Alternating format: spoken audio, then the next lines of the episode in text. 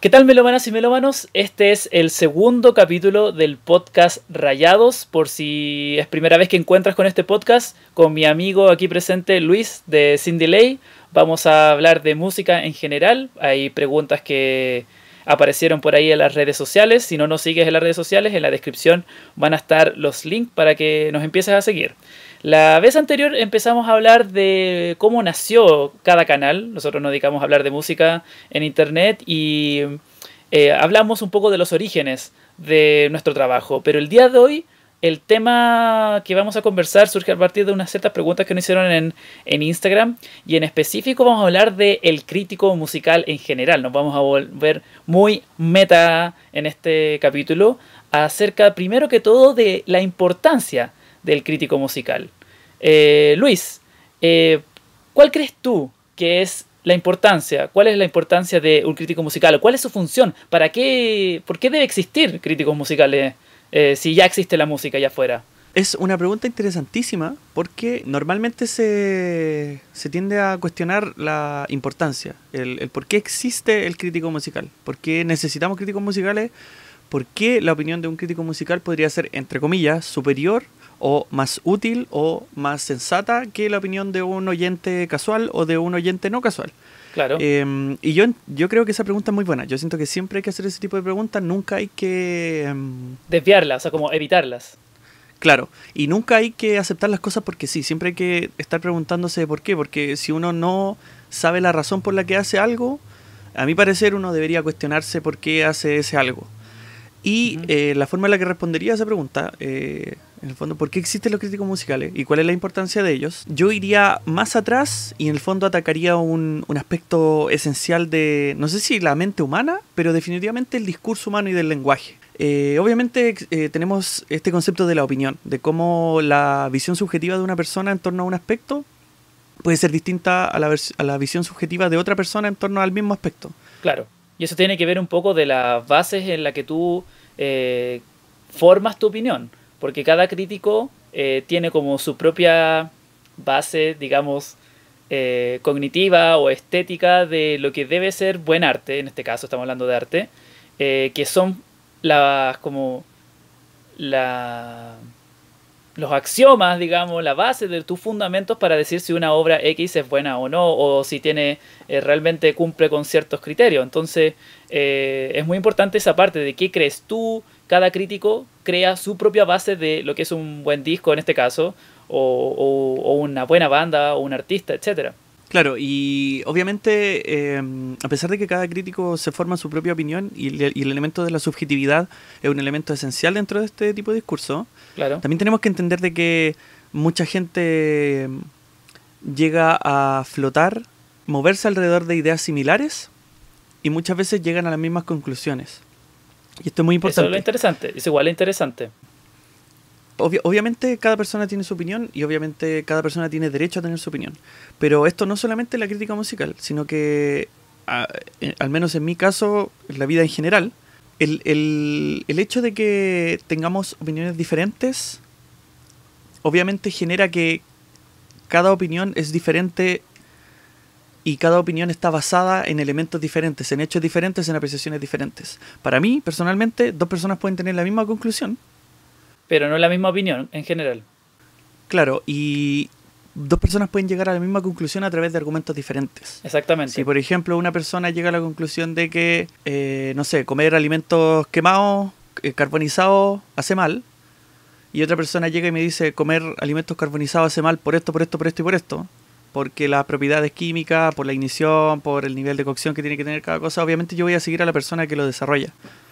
Claro. Eh, porque siempre, como mencionaba anteriormente, es importante cuestionarse el porqué de las cosas. Y a la misma vez, eh, la, lo que diferencia la opinión crítica a la opinión no crítica es la argumentación. Si que una persona llega y me dice To Pimp a Butterfly es un álbum muy bueno, yo obviamente voy a escuchar To Pimp a Butterfly.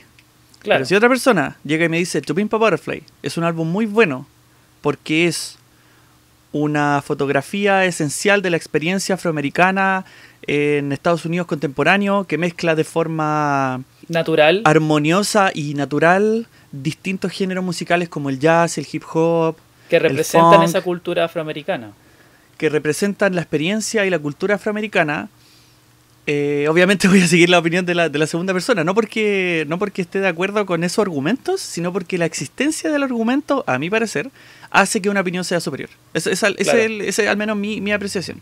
Y bajo la misma, bajo, bajo la misma, eh, podríamos decir, bajo la misma forma de pensamiento, eh, la, la razón por la que existen los críticos musicales es porque logran argumentar, logran poner en orden sus ideas y presentar sus ideas de una forma legible, de una forma coherente, de una forma sensata y de una forma sensible. Sobre todo cuando hablamos de arte, que el arte es profundamente subjetivo.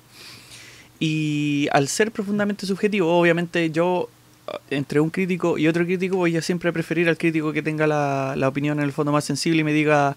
Eh, lo que intenta hacer este álbum tiene que ver con este sentimiento que intenta plasmar la persona o esta idea que intenta plasmar la persona que lo hizo en relación a otras obras contemporáneas o dentro del mismo género. En el fondo, eh, en términos profundamente filosóficos, la existencia de la opinión crítica es porque, a mi parecer, hay opiniones y opiniones. Y las opiniones que a mi parecer son más aceptables que otras, más eh, coherentes que otras, más sensatas que otras, tienden a venir de personas que ordenan sus argumentos bien. Claro, igual es importante mencionar de que eh, tú estás apelando mucho a la subjetividad. Y no sé si te ha pasado, pero más de alguna vez a mí me han dicho, incluso como piropo, de que, oye, qué objetiva tu opinión. Eh, lo cual a mí me llama mucho la atención porque en, en general las, opiniones de disco y todo eso prácticamente siempre son subjetivas. Lo que pasa es que justamente una buena crítica ordena coherentemente esa subjetividad. Entonces la subjetividad no es tan caótica como uno cree.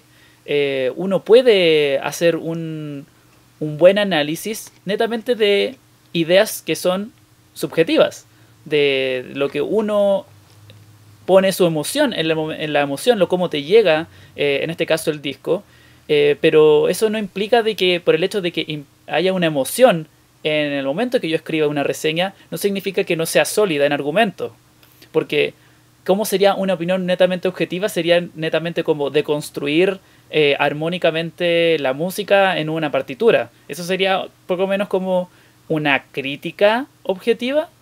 ¿Qué crees tú, Luis? Claro, eh, de hecho a mí me ha pasado también. Eh, muchos comentarios que me llegan me dicen, me gusta tu aproximación a la música. De hecho recuerdo literalmente un comentario que llegó que, que me dejó así como confundido que decía, por fin un canal que habla de música objetivamente.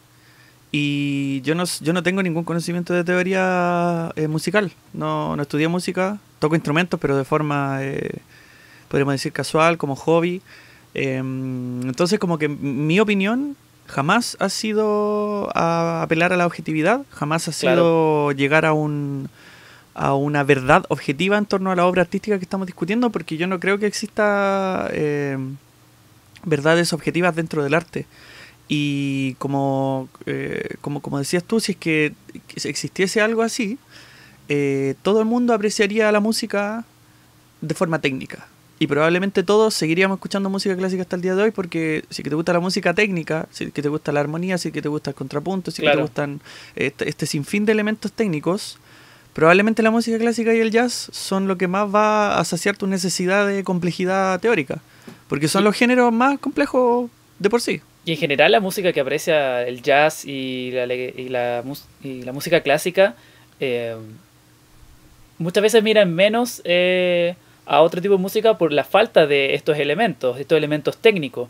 Una vez escuché a un bajista de una, una bajista de jazz decirme que no me gustaban los Beatles porque los encontraba muy simples. Ese es su argumento. Claro, eh, en el fondo como que eso, para no salirme mucho del tema, pero yo creo que es importante de mencionar.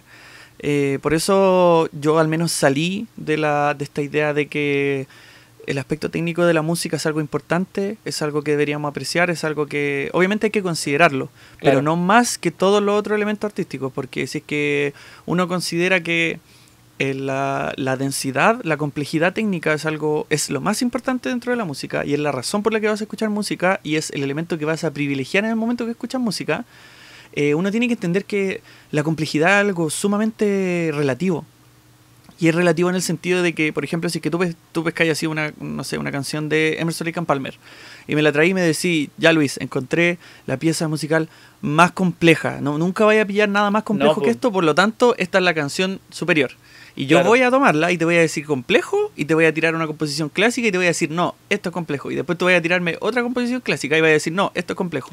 Por lo tanto, si es que uno valora y si es que en el fondo lo más importante para uno es el aspecto técnico de la música, probablemente uno debería solo escuchar música clásica. Porque y música clásica super avant enfocada en la técnica. Hay un canal de YouTube que es de un tipo llamado Adam Neely, no sé si lo cacháis.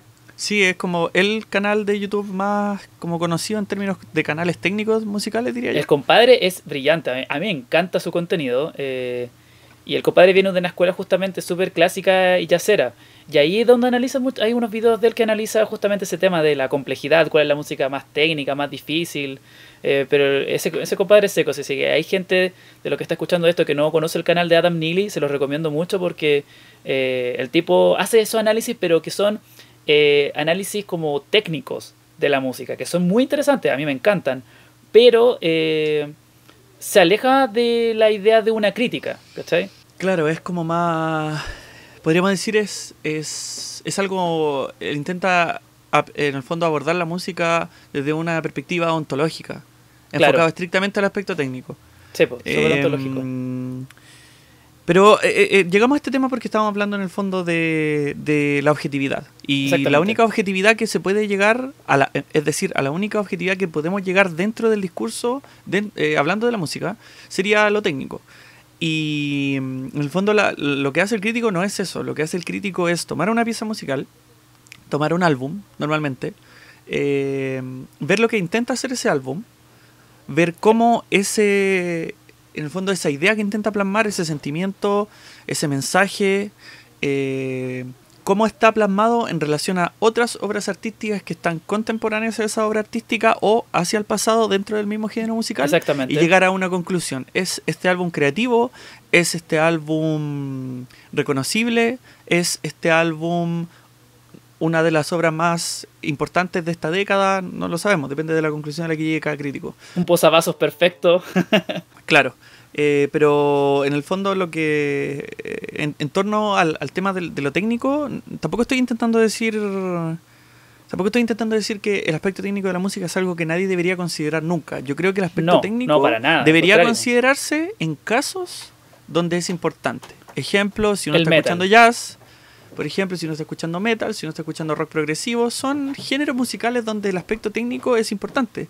Claro. Em, dentro, variando en el fondo entre álbum y álbum, por ejemplo, si uno escucha, no sé, de Mars Volta, probablemente el aspecto técnico en Mars Volta en el The Losing Chromatorium es importante, pero el aspecto técnico quizás en álbumes más experimentales como el Octahedron no lo es tanto.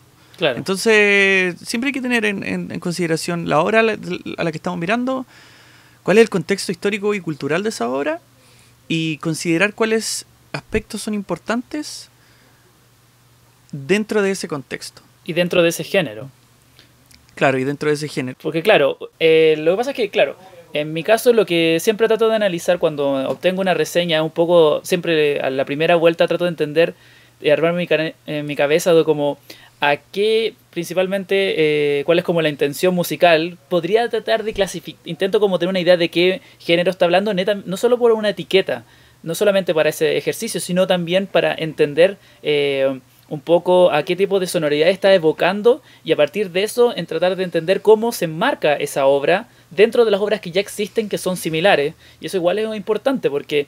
Eh, por ejemplo, cuando se, se adora mucho, por ejemplo, el, el To Be Butterfly de Kendrick Lamar, que estamos hablando hace un momento atrás, pero ocupa elementos que en general eh, se han hecho desde hace ya mucho tiempo en la música afroamericana, pero el punto de ese disco, más que inventar algo completamente nuevo, es justamente ese ejercicio de plasmar, unir todas esas cosas dentro de una sola obra. Por eso es tan importante. Con una personalidad específica. Con una personalidad específica, con un tono distinto. El disco, si bien tiene mucho dinamismo, hay canciones que son mucho más orientadas al jazz, hay unas que son canciones muy orientadas al, hip hop más duro, al más hardcore, pero eh, también eh, cómo va avanzando el disco como obra, también eh, provoca esa coherencia. Entonces es importante entender qué tipo de música está intentando plasmar. Eh, asimismo en el metal, cuando yo escucho metal, en general es, a mí me importa mucho la técnica, el sonido que trata de, de tener. Eh, las líricas en el metal, si bien son es un elemento importante a considerar, siento yo de que hay veces que no es tanto la importancia que se le da como se le da en el hip hop. Si bien hay artistas que tienen letras que son muy muy interesante. Por ejemplo, Gojira habla de cosas de, temas de medio ambiente. Antiguamente estaba Death, que tenía letras súper filosóficas. Sí, filosóficas, complejas. Súper complejas, pero hay otras bandas como Cannibal Corpse, que es netamente horror. Claro, gore gore, sangre y que también son interesantes, igual son divertidas en ciertos casos, eh, que emulan muchas veces estas películas más oscuras de, de, horror y terror, de zombies, cosas de ese tipo. Pero claramente eh, lo que busca Cannibal Corpse es un sonido, una onda, brutalidad, mucha técnica, etc. Entonces hay que entender muy bien eh, qué tipo de música está intentando plasmar. O lo mismo pasa con el jazz, cuál es la intención de un disco de jazz. Eh, no, me ha tocado muchas veces criticar un disco de jazz, igual siento que igual sería un ejercicio complejo. O un disco de folk también. Entonces, claro, hay que entender muy bien a qué, qué tipo de música está tratando de hacer. Y después de eso también, eh, otro ejercicio importante creo yo, no sé si estás de acuerdo conmigo Luis, de que también hay que entender qué ha hecho el artista hasta ese momento. Porque no es lo mismo criticar un debut que, crear, que criticar el décimo disco. Claro. Sí, es muy complejo criticar un debut y mm, en el fondo... complejísimo. Dentro de, dentro de esta idea de, del, contexto, todo lo que estamos discutiendo ahora son elementos a considerar, son eh, ideas, son parámetros en los que se basa un crítico antes de, de llegar a una conclusión. Y todos los argumentos que van, a, que van a construir esa conclusión van a estar basados en cómo esta obra se relaciona con los elementos de contexto y en el fondo estos parámetros que estábamos discutiendo recién. Eh, entonces como que eh, es muy importante entender esto y también es muy importante considerar de que no necesariamente uno tiene que tener la, la, etiqueta para ser crítico. Yo creo que cualquier persona que tenga pensamiento crítico puede criticar cualquier tipo de arte. Obviamente yo creo que lo único que importa, eh, no importa si tienes plataforma, no importa si es que... Em, si es que tienes, no sé, la ortografía perfecta. Para mí lo, único que importa es cómo consideras, cuál es, cuál es tu opinión en torno a esta pieza artística, cómo llegaste a esa conclusión y cuánto de este tipo de obra artística has escuchado antes. Por ejemplo, eh, mucha, mucha gente sabe que yo soy una persona que nunca se ha metido mucho en el jazz. El jazz es uno de los géneros que nunca he profundizado porque siento que es muy importante para apreciar el jazz. Eh, una un conocimiento al menos básico, al menos esencial de lo que es la teoría musical, de lo que es el aspecto más técnico de la música. Y como yo no soy una persona muy técnica, a pesar de que toco instrumentos, no, no, sé mucho de teoría musical, claro. mi opinión en torno a jazz eh, no tendría mucho valor. Si es que yo, por ejemplo, me pusiera a escuchar mucho jazz y, me pusiera a entender qué es lo que está pasando en el fondo en estas líneas instrumentales de, de estos discos de jazz clásicos, probablemente yo podría dar una opinión más basada, pero ahora mismo mi opinión en torno a jazz no, no, no, no, no valdría mucho. Claro, igual, Entonces, otro elemento importante al momento de hacer una crítica es al momento de que tú escuchas la música, es notar, eh, también ahí está, yo creo que ahí está como la parte de la emoción, eh, cómo tú eh, sientes la música, cómo la aprecias, eh, qué cosas, qué elementos te gustan, porque ahí está donde la parte de lo que te gusta, lo que no te gusta, porque puede que una canción no te guste, y me ha pasado muchas veces, netamente porque la caja de la batería no, no, no te llama la atención o crees que, no sé, como que le falta más bajo o que crees que la voz eh, mm, se escucha de una manera extraña. Entonces también uno tiene que, incluso cuando uno escucha una obra, de, aun cuando no tengas un conocimiento muy acabado del género en sí, también hay cosas que uno se fija en la música, en la grabación, eh, que también son importantes a considerar, que eso es un punto importante a la hora de hacer una crítica, que es la producción que es cómo está grabado la canción, cómo está eh, ejecutado. Eh, y esos son elementos que, si bien son técnicos, son cosas que uno aprecia como, o como oyente, que es como suenan los instrumentos, cómo suena el cantante, si es que hay, hay voz, etc. Todos estos elementos han sido elementos que han considerado históricamente los críticos musicales y otra razón importante que yo creo que deberíamos discutir eh, en torno a la importancia de la crítica musical es cómo la crítica musical ha sido importante dentro de la historia de la música. Si es que no existiesen los críticos musicales, probable, o las publicaciones de, Claro. de crítica musical, la, la música popular, en el fondo lo que entendemos como, por- como bandas importantes, discos importantes, eh, artistas celebrados, artistas muy respetados en la historia, probablemente todos esos elementos serían diferentes si es que la, la crítica musical no existiese como existe ahora y como ha existido históricamente. Probablemente Eh, sería una visión muy basada en la popularidad, Claro, en el éxito comercial, pero finalmente. Lo que Claro, uno recordaría, porque- como que lo que más escuchaba sería como lo más eh, cercano a un gran artista, eh, a diferencia de probablemente un, eh, un disco que, que es críticamente aclamado porque cierto tipo de crítico lo alabó, etcétera. Eh, y he pasado muchas veces que discos justamente que fueron un fracaso, con el tiempo los críticos lo elevan a una categoría mayor, que es lo que pasa también con algunas películas también, que son consideradas de culto porque en su momento no fue muy aceptada, pero con el tiempo agarró respeto. claro, muchas, sobre todo la- las piezas artísticas más experimentales. Esto pasa en todos los, los aspectos del arte, en todas las formas artísticas. Y mm, es muy importante mirar cómo, cómo a lo largo de la historia, obviamente los, los críticos musicales han estado equivocados en muchos aspectos, pero... Ah, obvio, también se ha mostrado Eh, muchas tam- veces. También, también han estado, yo, yo diría, en más aspectos en lo correcto, mucho antes que la gente, eh, en el fondo, que la gente que escucha la música de forma más casual, podríamos decir. Sin, sin, Claro. sin demerecer el, el hábito de, de escuchar casualmente, pero el hecho de que los críticos sean estén más interesados en la música y estén literalmente todo el día escuchando música, obviamente les abre la mente y, lo, y los vuelve más, eh, más capacitados para apreciar la, en el fondo las ideas y las sensibilidades que puede tener una obra artística que quizás no, no, no va a ser apreciada por otro tipo de personas. Por Claro. ejemplo, eh, pasa, hay, hay muchos discos en la historia de la música que, que han sido muy populares y que no han sido muy creativos o muy importantes históricamente. Por ejemplo, Nickelback. Nickelback es una banda que Uf. yo creo que cualquier persona con la que hable eh, estaría de acuerdo contigo de que Nickelback es una banda que no tiene una discografía muy consistente. No, claro. Su sonido de post-grunge es, es como una derivación muy básica y una copia de lo que es el sonido de Nirvana. Como todo el post-grunge en general. Hay muchas bandas post-grunge, la verdad, que son así. Y a pesar de eso, muchos discos de, de Nickelback han sido extremadamente exitosos. Otro ejemplo, a- al punto en el, que, en el que son de los discos más vendidos de la historia de la música. Otro ejemplo muy muy claro de esto es Limp Bizkit. A pesar de que Limp Bizkit, personas como yo van a defender el primero y el segundo álbum Oh, de, sí, de sí, Limp Bizkit hasta la muerte. Aquí muchos van a, van a detener el video, van a poner no me gusta y van a cerrar la pestaña. y van a, claro. van a eliminar todas nuestras suscripciones por decir, yo creo que los primeros dos discos de Limp Bizkit tienen buenos temas. Pero claro, obviamente no son una obra maestra, no digo que son 10 Claro. de 10, pero pucha, son entretenidos Eh, igual. O sea, a mi parecer, al menos los dos primeros álbumes de, Limp Bizkit son álbumes que logran mezclar el, el metal con el hip hop de una forma bastante creativa, sin perder los elementos más accesibles de los géneros. Claro. Pero yo, apenas pasamos desde el segundo al tercer disco, yo ya me salgo de la conversación. Yo no toco esa mierda ni siquiera con un palo de 10 metros. Em, y, y es y en el fondo el Results May Vary y el, No, el, qué- eh, Chocolate Starfish son Qué álbumes que han sido críticamente basureados por buenas razones, porque toda la fórmula que tiene Limp Bizkit en los dos primeros discos la destruyen y la vuelven eh, muy diluida en esos en esos tercer y cuarto discos.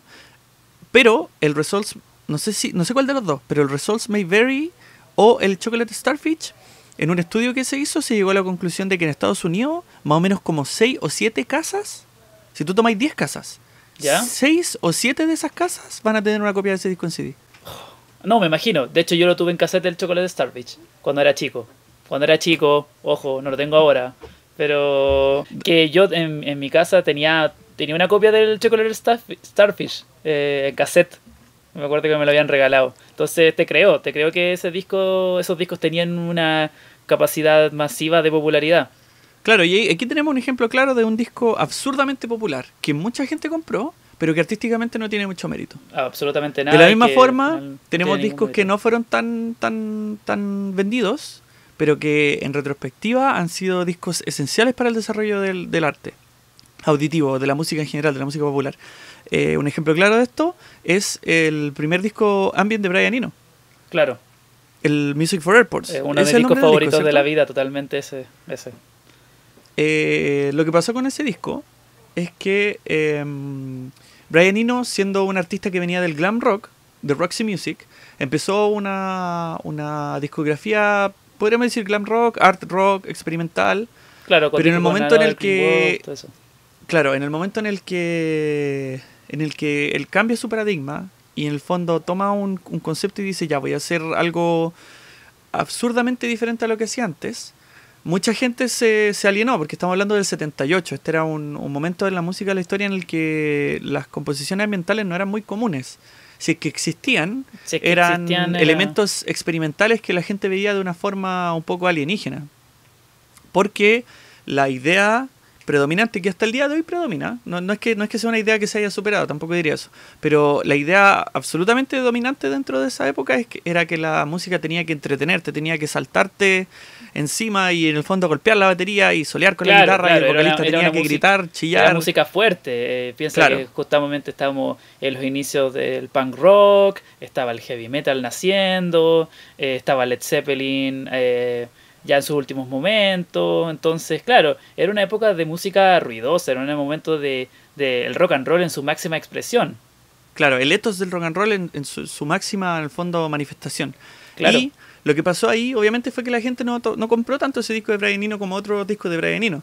Y hasta, hasta, el, hasta el punto en el que encontrar una copia eh, de época en vinilo, yo que en el fondo que trabajo en una tienda de discos, eh, he, vis- he sido capaz de ver este fenómeno en, en- en- la realidad, eh, encontrar una copia de otro disco de Brian Eno, que no son ambientales, es, es, no es fácil, pero es lograble.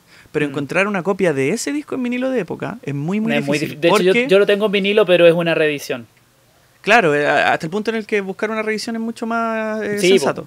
po. Eh, porque lo que pasó ahí fue que la gente obviamente se espantó con este nuevo concepto de que de, de ambient, de que no tiene una batería que, que en el fondo que puedo seguir. que te no haga una- bailar. Claro. Y la gente no compró tanto ese disco. Y como no compró tanto ese disco, dentro del, del mercado hay muy, muy pocas copias en circulación. Entonces aquí tenemos, obviamente hubieron, hubieron críticos que dijeron que era, que era fome, que era, mm, que era en el fondo música que nadie debería escuchar en su tornamesa porque ese tipo de música solo pertenece a los trabajos cinematográficos. eh, Claro. que no es, no es necesario ese tipo de música porque la puede hacer una máquina. To- todo ese tipo de, de críticos existían. Pero hubieron críticos que llegaron a la conclusión correcta, de que esto es, una, es, es un tipo de expresión artística que nunca habíamos visto antes de esta forma y que probablemente en el futuro va a afectar a todas las otras obras que intenten hacer algo similar. Clásico, literalmente un clásico. Claro, es un clásico de la música ambiental y es un claro. clásico de la música en general. Y hemos considerado una de la- uno de los discos más importantes eh, de lo que se llama música ambient. Y si quieres, como por ejemplo, hablar de música electrónica, no hablar de este disco eh, es un pecado. O sea, eh, definitivamente Brian Eno eh, revolucionó la, el formato de cómo se crea música, en este caso ya mirando muchos años el futuro. un es un disco que suena muy moderno hasta el día de hoy. ¿no? Es increíble que se ha grabado en el año 78. Claro, eh, eh, igual exactamente lo, lo mismo eh, contemporáneo, lo que decía ya Michel Jarre, por ejemplo. Claro, también ya Michel Jarre. Eh, igual el- ese, el tiene, ese Oxygen- tiene más éxito. Ese igual tuvo más Claro, el, éxito. el Oxygen fue un, fue un disco más taquillero porque es harto menos como...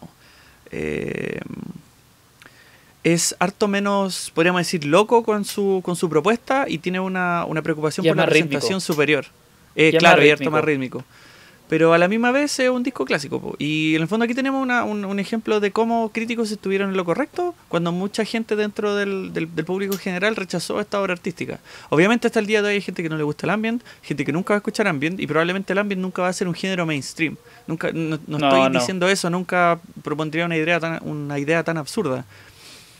Eh, pero lo que, lo que estoy diciendo es que los críticos musicales han estado en lo correcto históricamente en muchas ocasiones y porque ellos estuvieron en lo correcto y porque ellos dijeron, ¿saben qué? Deberían darle otra oportunidad a este disco que encontraron que fue una mierda.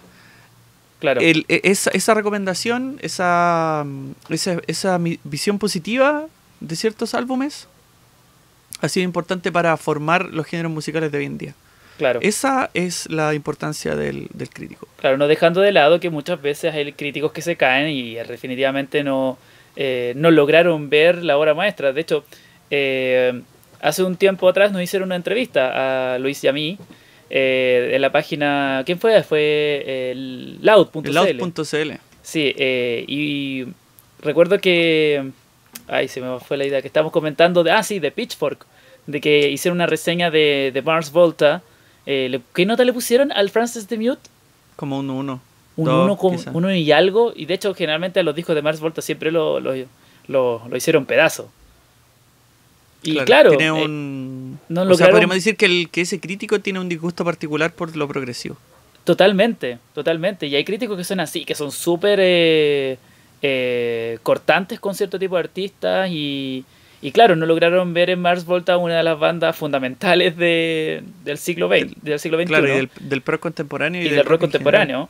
Claro, entonces, claro, no, uno no dice que el crítico es como la voz del crítico es la voz como de Dios prácticamente de que sabe música. También se caen los críticos, pero sí, como decía Luis hace un momento, eh, es importante el rol de crítico cuando sabe apreciar eh, un trabajo durante el tiempo y de alguna forma es esencial para que ese disco pueda trascender con el tiempo y haya un rescate posterior. Y eso es una parte muy bonita, cuando un disco de pronto eh, uno madura con el tiempo, porque pasan que hay veces que los discos salen, pero con el tiempo uno empieza a apreciarlo. Una vez cuando el artista ya desarrolló más su discografía, el disco tiene un, mayor sentido. Eso, eso es muy interesante también. Claro.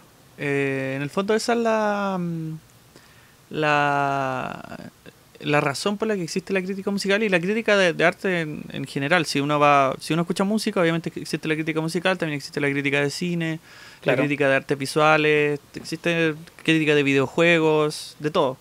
Y la razón por la que existen los críticos es por eso, porque mm, en el fondo son, son gente que tiene un entendimiento profundo de la historia y de, las, de la existencia de la, de la obra artística dentro de ciertos géneros y forman opiniones en torno a eso podríamos decir que el, elemento histórico es importante dentro del razonamiento del crítico, o al menos lo que yo debería esperar. Claro, y creo que eso es importante eh, pasando en el fondo a, otro aspecto dentro de esta discusión, que es lo que nosotros buscamos en una crítica a pieza musical, porque al menos a mí me han llegado hartos, hartos, hartos comentarios mm. diciéndome cómo, cómo, no solamente cómo empezaste, que eso ya lo hablamos en el primer podcast, sino que ¿Qué es lo que buscas cuando criticas un, disco y cómo me podrías aconsejar que yo debiese criticar un disco?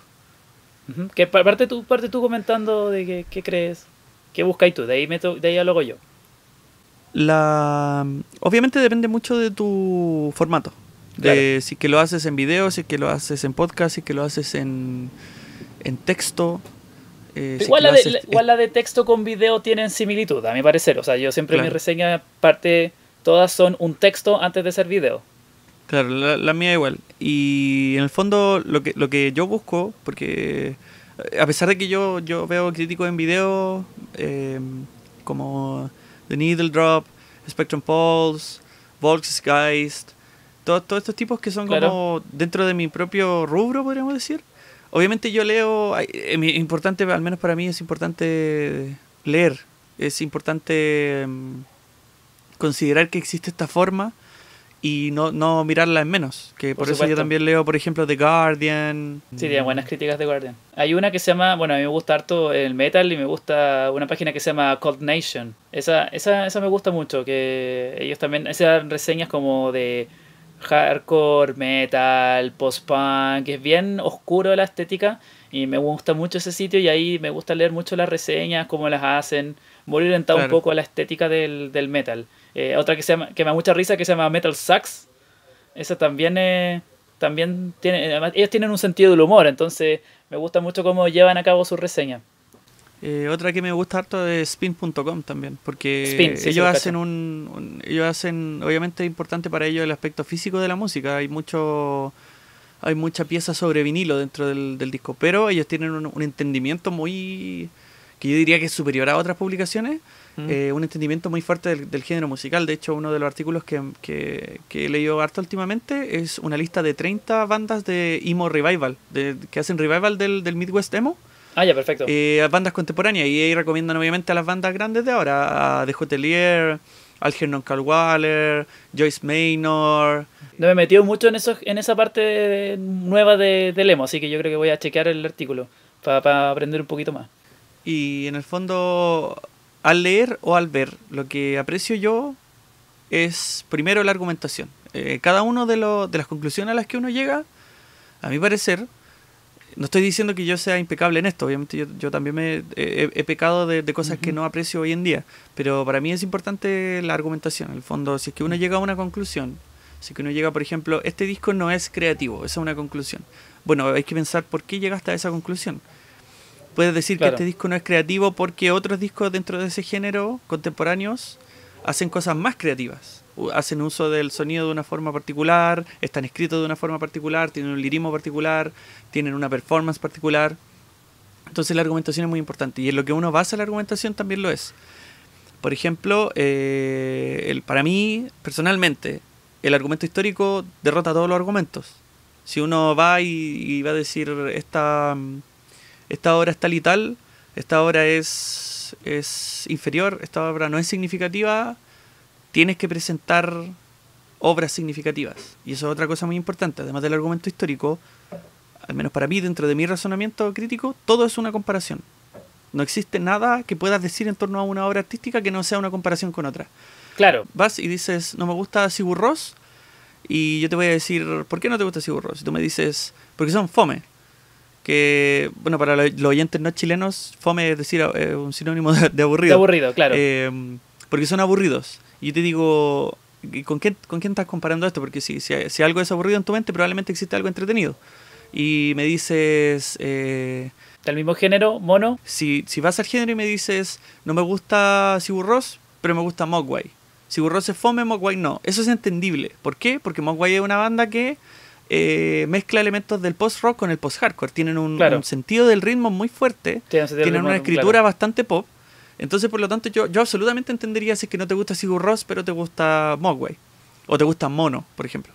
Eh, no así, si me dices Sigur Ross es fome, y te digo en relación a qué, y me dices, no, es que no son como Queens of the Stone Age. Eso es un, argumento que a, mi parecer tiene menos valor que el otro argumento, y se da mucho. En ningún momento eh, Sigur Ross pretende hacer algo similar a Queens of the Stone Age y Queens of the Stone Age eh, tampoco quiere hacer algo similar a Sigur Ross. Son dos bandas que están en géneros diferentes, que intentan hacer cosas diferentes con su arte, por lo tanto deberían ser juzgadas en términos diferentes. Yo podría ir a un, a un, a un, a un álbum de Queens of the Stone Age y decir, las canciones son muy cortas.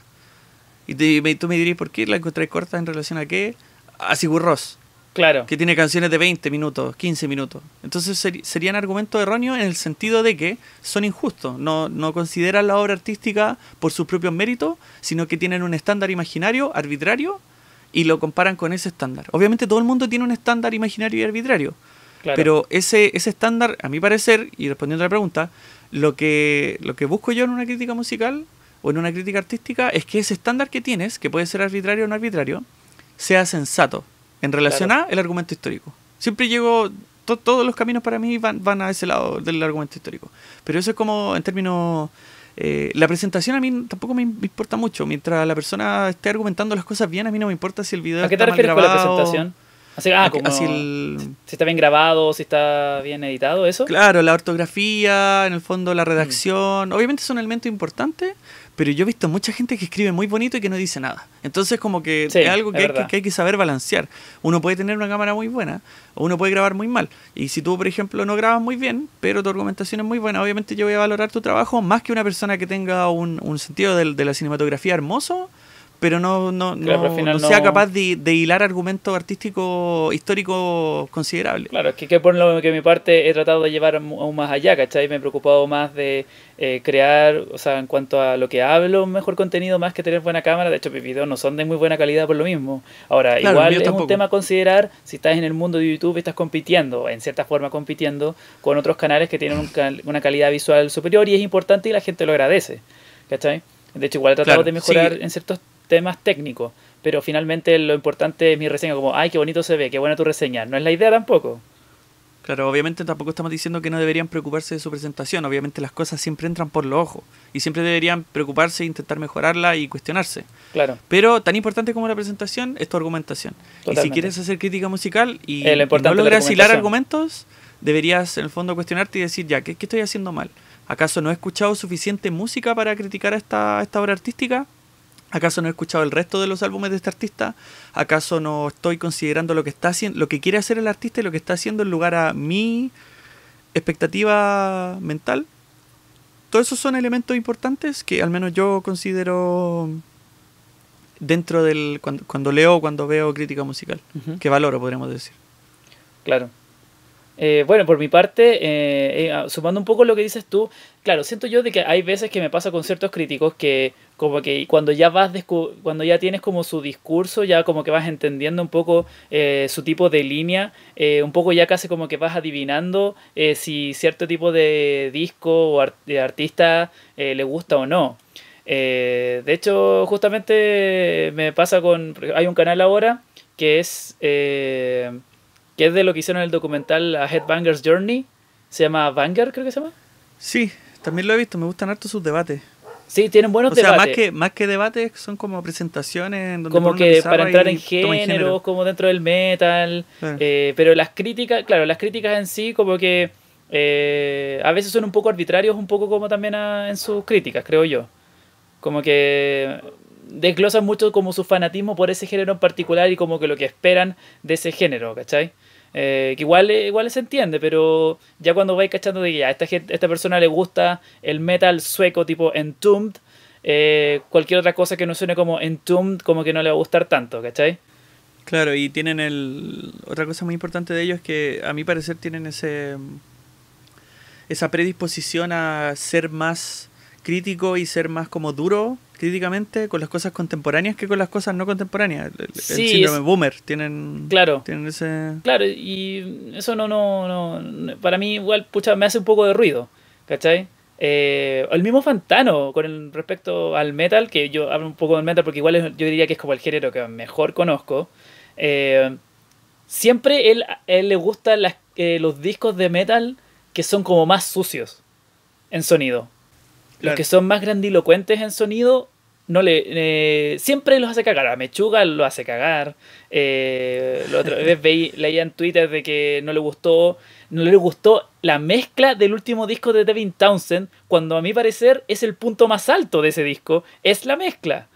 Entonces te das cuenta de que hay veces como que de repente los críticos se nublan un poco con su paradigma de cómo debe ser un, un cierto tipo de música que igual de repente a veces uno tiene que cuestionarlo, porque eh, tal vez mi paradigma de cómo debe ser el rap eh, es realmente así, como no hay que abrirse un poco también de que existen otras formas de hacer ese tipo de música y ahí donde aparecen críticos que son como muy cerrados o que son como muy orientados a que suene como lo clásico y no entender de que quizás hay otras maneras de hacer esa música y es importante abrirse como crítico a eso a medida que va pasando el tiempo. Claro, eh, pasa mucho también uno de repente lee o ve críticos. Por ejemplo, yo leo a Fantano, que es probablemente el crítico musical más popular en existencia. De hecho, creo, Que, creo que es en este momento el más popular. Y, pero también en el fondo estoy de acuerdo contigo en que es, particularmente, a pesar de que yo también valoro mucho la sociedad en el metal, por eso me gusta, por ejemplo, eh, High on Fire, Neurosis, ese tipo de no, sí, totalmente. Eh, estoy, estoy, estoy, completamente de acuerdo en, en, esa, en esa apreciación. Pero tampoco voy a decir que en el fondo él no es em, no es injusto con, con, mucha obra artística. Tiene muchas reseñas infames, que son infames por razones, por, por mm. razones eh, coherentes. Eh, por ejemplo, su reseña de Deus, de King Krull, que es un álbum muy celebrado, podríamos decir, va a ser uno de los álbumes más importantes de la década, en el sentido de que mezcla, este como podríamos decir, indie pop con jazz, con hip hop, eh, muchos de los mundos más como tenue y modestos de la música juvenil, con un poquito de progresiones de acordes de jazz. Eh, todos esos elementos lo mezcla de una forma muy coherente. A pesar de que yo no creo que sea perfecto, yo creo que es una obra musical que, que brilla por lo experimental que es. Y en el fondo la crítica de Fantano, él se queja mucho por, por, la, por la falta de coherencia estructural. Cuando se nota mucho que la falta de coherencia estructural, más que una falta de coherencia, es una proposición a hacer música más basada en motivos que en otra cosa.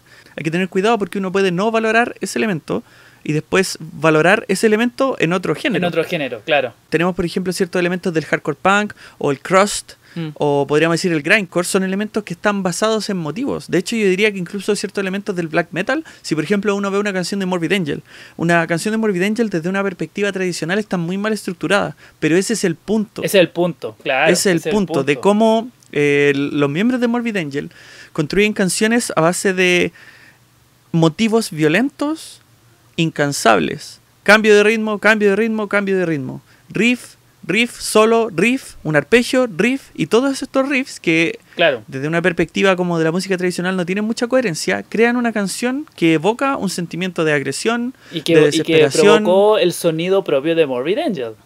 Claro, y que creó en el fondo lo que es un gran aspecto del, del, del, del death metal. Bandas death como claro. no existirían ahora si es que Morbid Angel no hubiese hecho esa música. Entonces O por eso hay que tener mucho cuidado. Sí, estoy, sí, estoy, estoy de acuerdo contigo. Eh, en general eh, pasa con, mucho con, con, con, cierto, con ciertas veces cuando uno hace una crítica que uno critica, valga la redundancia, eh, cierto elemento, pero como que la deja pasar en otro.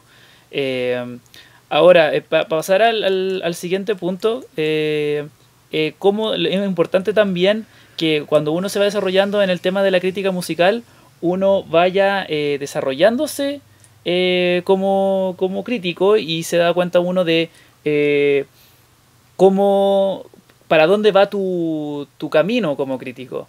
Claro, cómo uno puede lograr, eh, porque obviamente cuando en la era del internet, en el que uno tiene mucho acceso a muchas cosas y en Claro. el que todas, todas las opiniones pueden ser magnificadas a un nivel mucho más amplio de lo que eran antes de que existiese el internet, uno tiene que entender de que, de que es un mundo muy grande y que la necesidad de individualizarse, de presentar un elemento propio es importante. esencial. Es esencial Eh, algo, es algo esencial. Eh, por ejemplo, si tomamos dos críticos muy similares, si tomamos a The Needle Drop, Anthony Fantano, y después tomamos a Spectrum Pulse, Que es un canal que hace lo mismo, que probablemente partió, al igual que nosotros dos, intentando imitar esa fórmula, Mm. incluso con estos dos canales que son muy similares podemos tomar diferencias. Las reseñas de The Needle Drop tienden a ser un poco más cortas, tienden a ir a puntos específicos, tienden a atacar aspectos específicos de un disco o a celebrar aspectos específicos de un disco. Hay muy pocas reseñas de Fantano que son extremadamente largas y que aborda cada elemento del disco. Yo diría que quizá eh, To Pimp a Butterfly o. To Be Kind, Los discos que son 10 Em, generalmente hace eso. claro. Pero en discos que no son 10, que son 8, que son 7, que son Son 6, son súper específicos. son muy específicos. Él, él entiende que gran parte de su, de su fórmula funciona muy bien porque él ataca rápidamente. Él, él toma una- un, un disco y dice, ya, este disco, ¿qué pasa con este disco? Es bueno, pero tiene este problema, ya, voy a atacar ese problema. Muchos críticos son así, es una forma muy, muy entendible de hacer crítica musical. Spectrum Pulse es completamente lo contrario. Son reseñas muy largas, escritas de una forma muy respetuosa, de una forma muy, podríamos decir, alargada. Este tipo habla por muchas palabras por segundo, habla por mucho rato. Sí, sí, es y bien rápido. en el fondo argumenta de una forma diferente. Son dos críticos que tienen canales muy similares, pero que hacen en pegas muy distintas y que contenido, miran... al tipo de contenido que pretenden decir, pero cómo lo dicen y cómo lo presentan son muy diferentes el uno al otro. Claro, y por eso a pesar de que Spectrum Pulse no es, no es ni la mitad de popular de lo que es eh, The Needle Drop, Spectrum Pulse es un crítico que mucha gente sigue. Yo, por ejemplo, veo todas su- sus críticas porque yo, siendo una persona que aprecia mucho la argumentación, obviamente me da gusto ver a un tipo que escribe párrafo y párrafo intentando explicar por qué no le gusta este disco de country y citando 17 discos de country que hacen algo mejor. En el fondo, Claro. eh, algo, algo que aprecio y algo que su audiencia aprecia. Por lo tanto, él tiene una cabida, él tiene una, una importancia. él- Él- de hecho, él logró su espacio, eh, logró su, perfectamente como su, su público, su espacio, el tipo de, de contenido que quiere hacer. Entonces, eh, de hecho, si bien, seguro, no sé si el cuánto tiempo habrá partido de él después de Fantano, pero eh, de alguna forma un crítico eh, se establece como tal cuando encuentra como su formato dentro de lo que está hablando. Eh, entonces, claro, eh, en tu caso, Luis, tú también, también tuviste un proceso similar.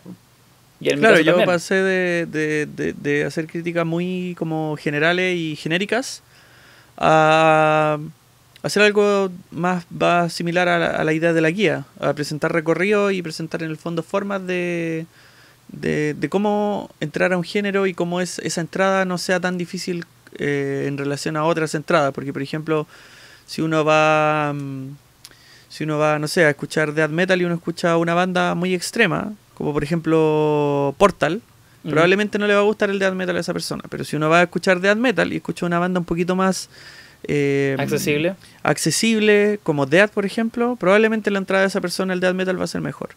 Y en el fondo la razón por la que por la que entré ahí es porque también necesitaba hacer eso, necesitaba buscar una forma de ampliar un poco más la discusión musical, de, de, volverla más inclusiva y de buscar un formato que no fuese tan genérico.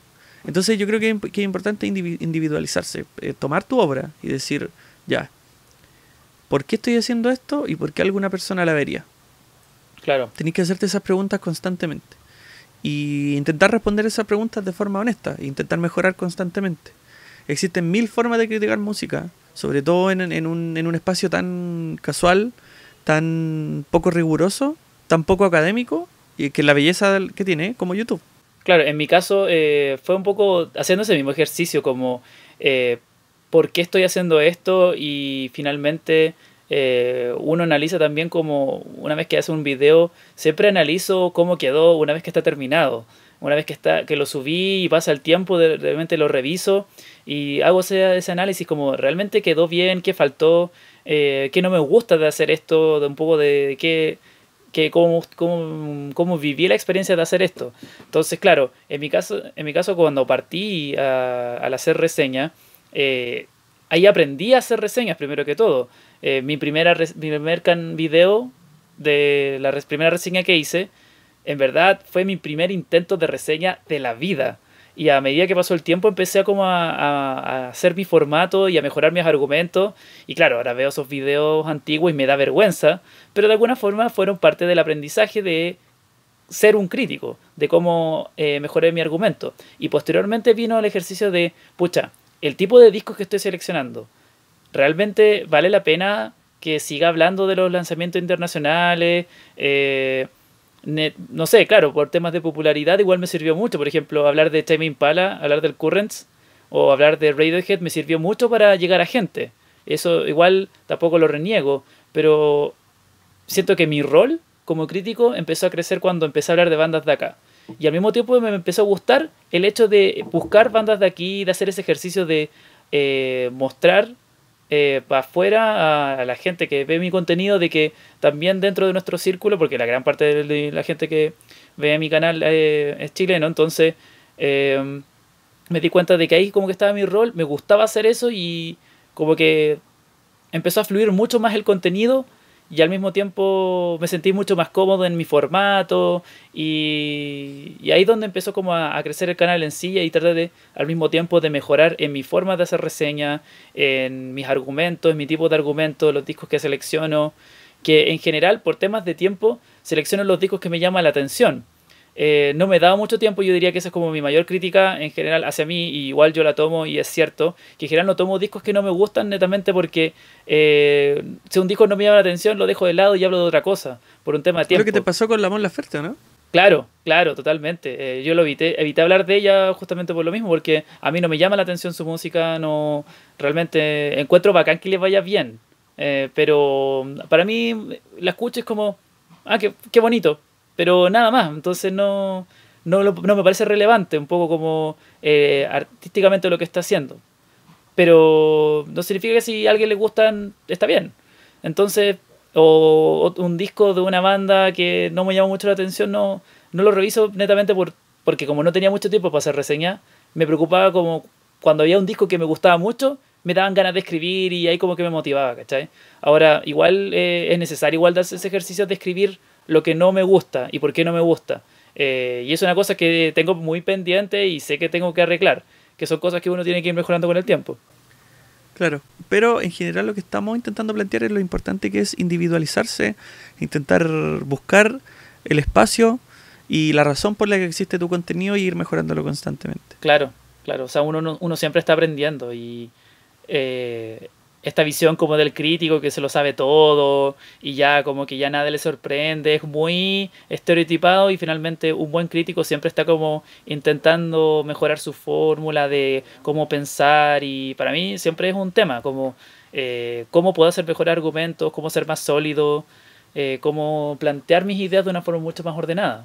Entonces, ahora vamos a, la fase de preguntas. La gran mayoría de las preguntas nacen desde Instagram, de la cuenta de Instagram. Si no nos siguen en Instagram, están los links en la descripción para que puedas seguirnos. Eh, la primera pregunta, estimado Luis, es tres bandas que al comienzo no eran muy buenas o artistas, pero que con el tiempo se lograron desarrollar. Eh, ¿Partes tú?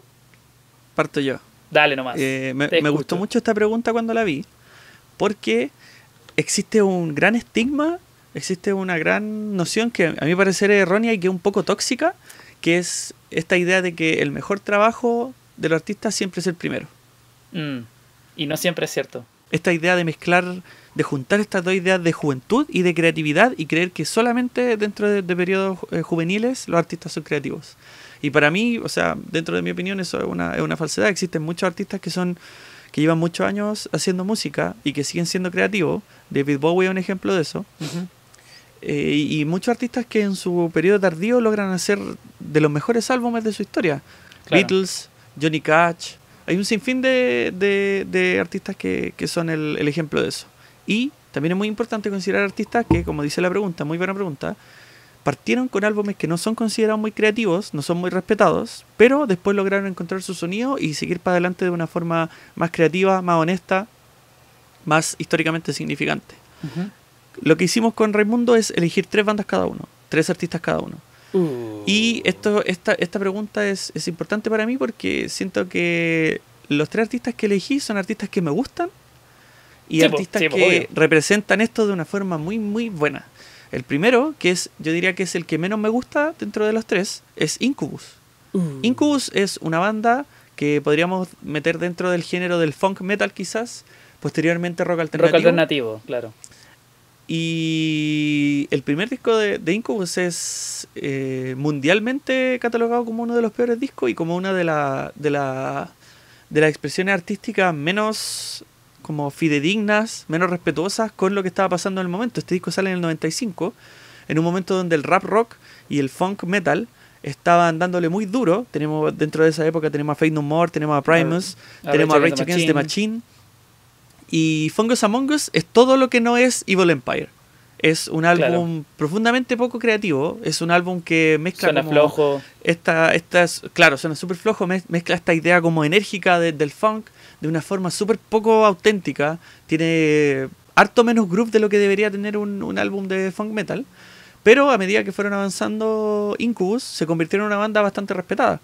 De hecho, una opinión bastante, eh, eh, podríamos decir, contraria mía, eh, reaccionaria mía, es que para mí la época, la mejor época de Incubus no es la época del Science, porque para, para todo el mundo, si por ejemplo uno va para Region Music, o cualquier tipo de, espacio donde se discuta música, probablemente la gente le va a decir, claro, Fungus Among Us es un álbum asqueroso, nadie lo va a defender.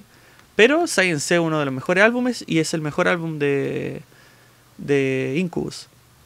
Yo creo que Science es un buen álbum, es mil veces mejor que Fungus Among Us, pero no es el mejor álbum de Incubus porque, o sea, personalmente tengo un disgusto particular por el, el funk metal como género me gusta, obviamente me gusta mucho Fate No More, Primus, pero este tipo de funk metal, como de como este white boy funk metal, como que cuesta mucho vendérmelo. Eh, se me vende fácil en Primus por la creatividad y por el carácter absurdo que tiene, el sentido del humor, en fin, de humor por la personalidad irradiante que tiene Mike Patton. Mike Patton.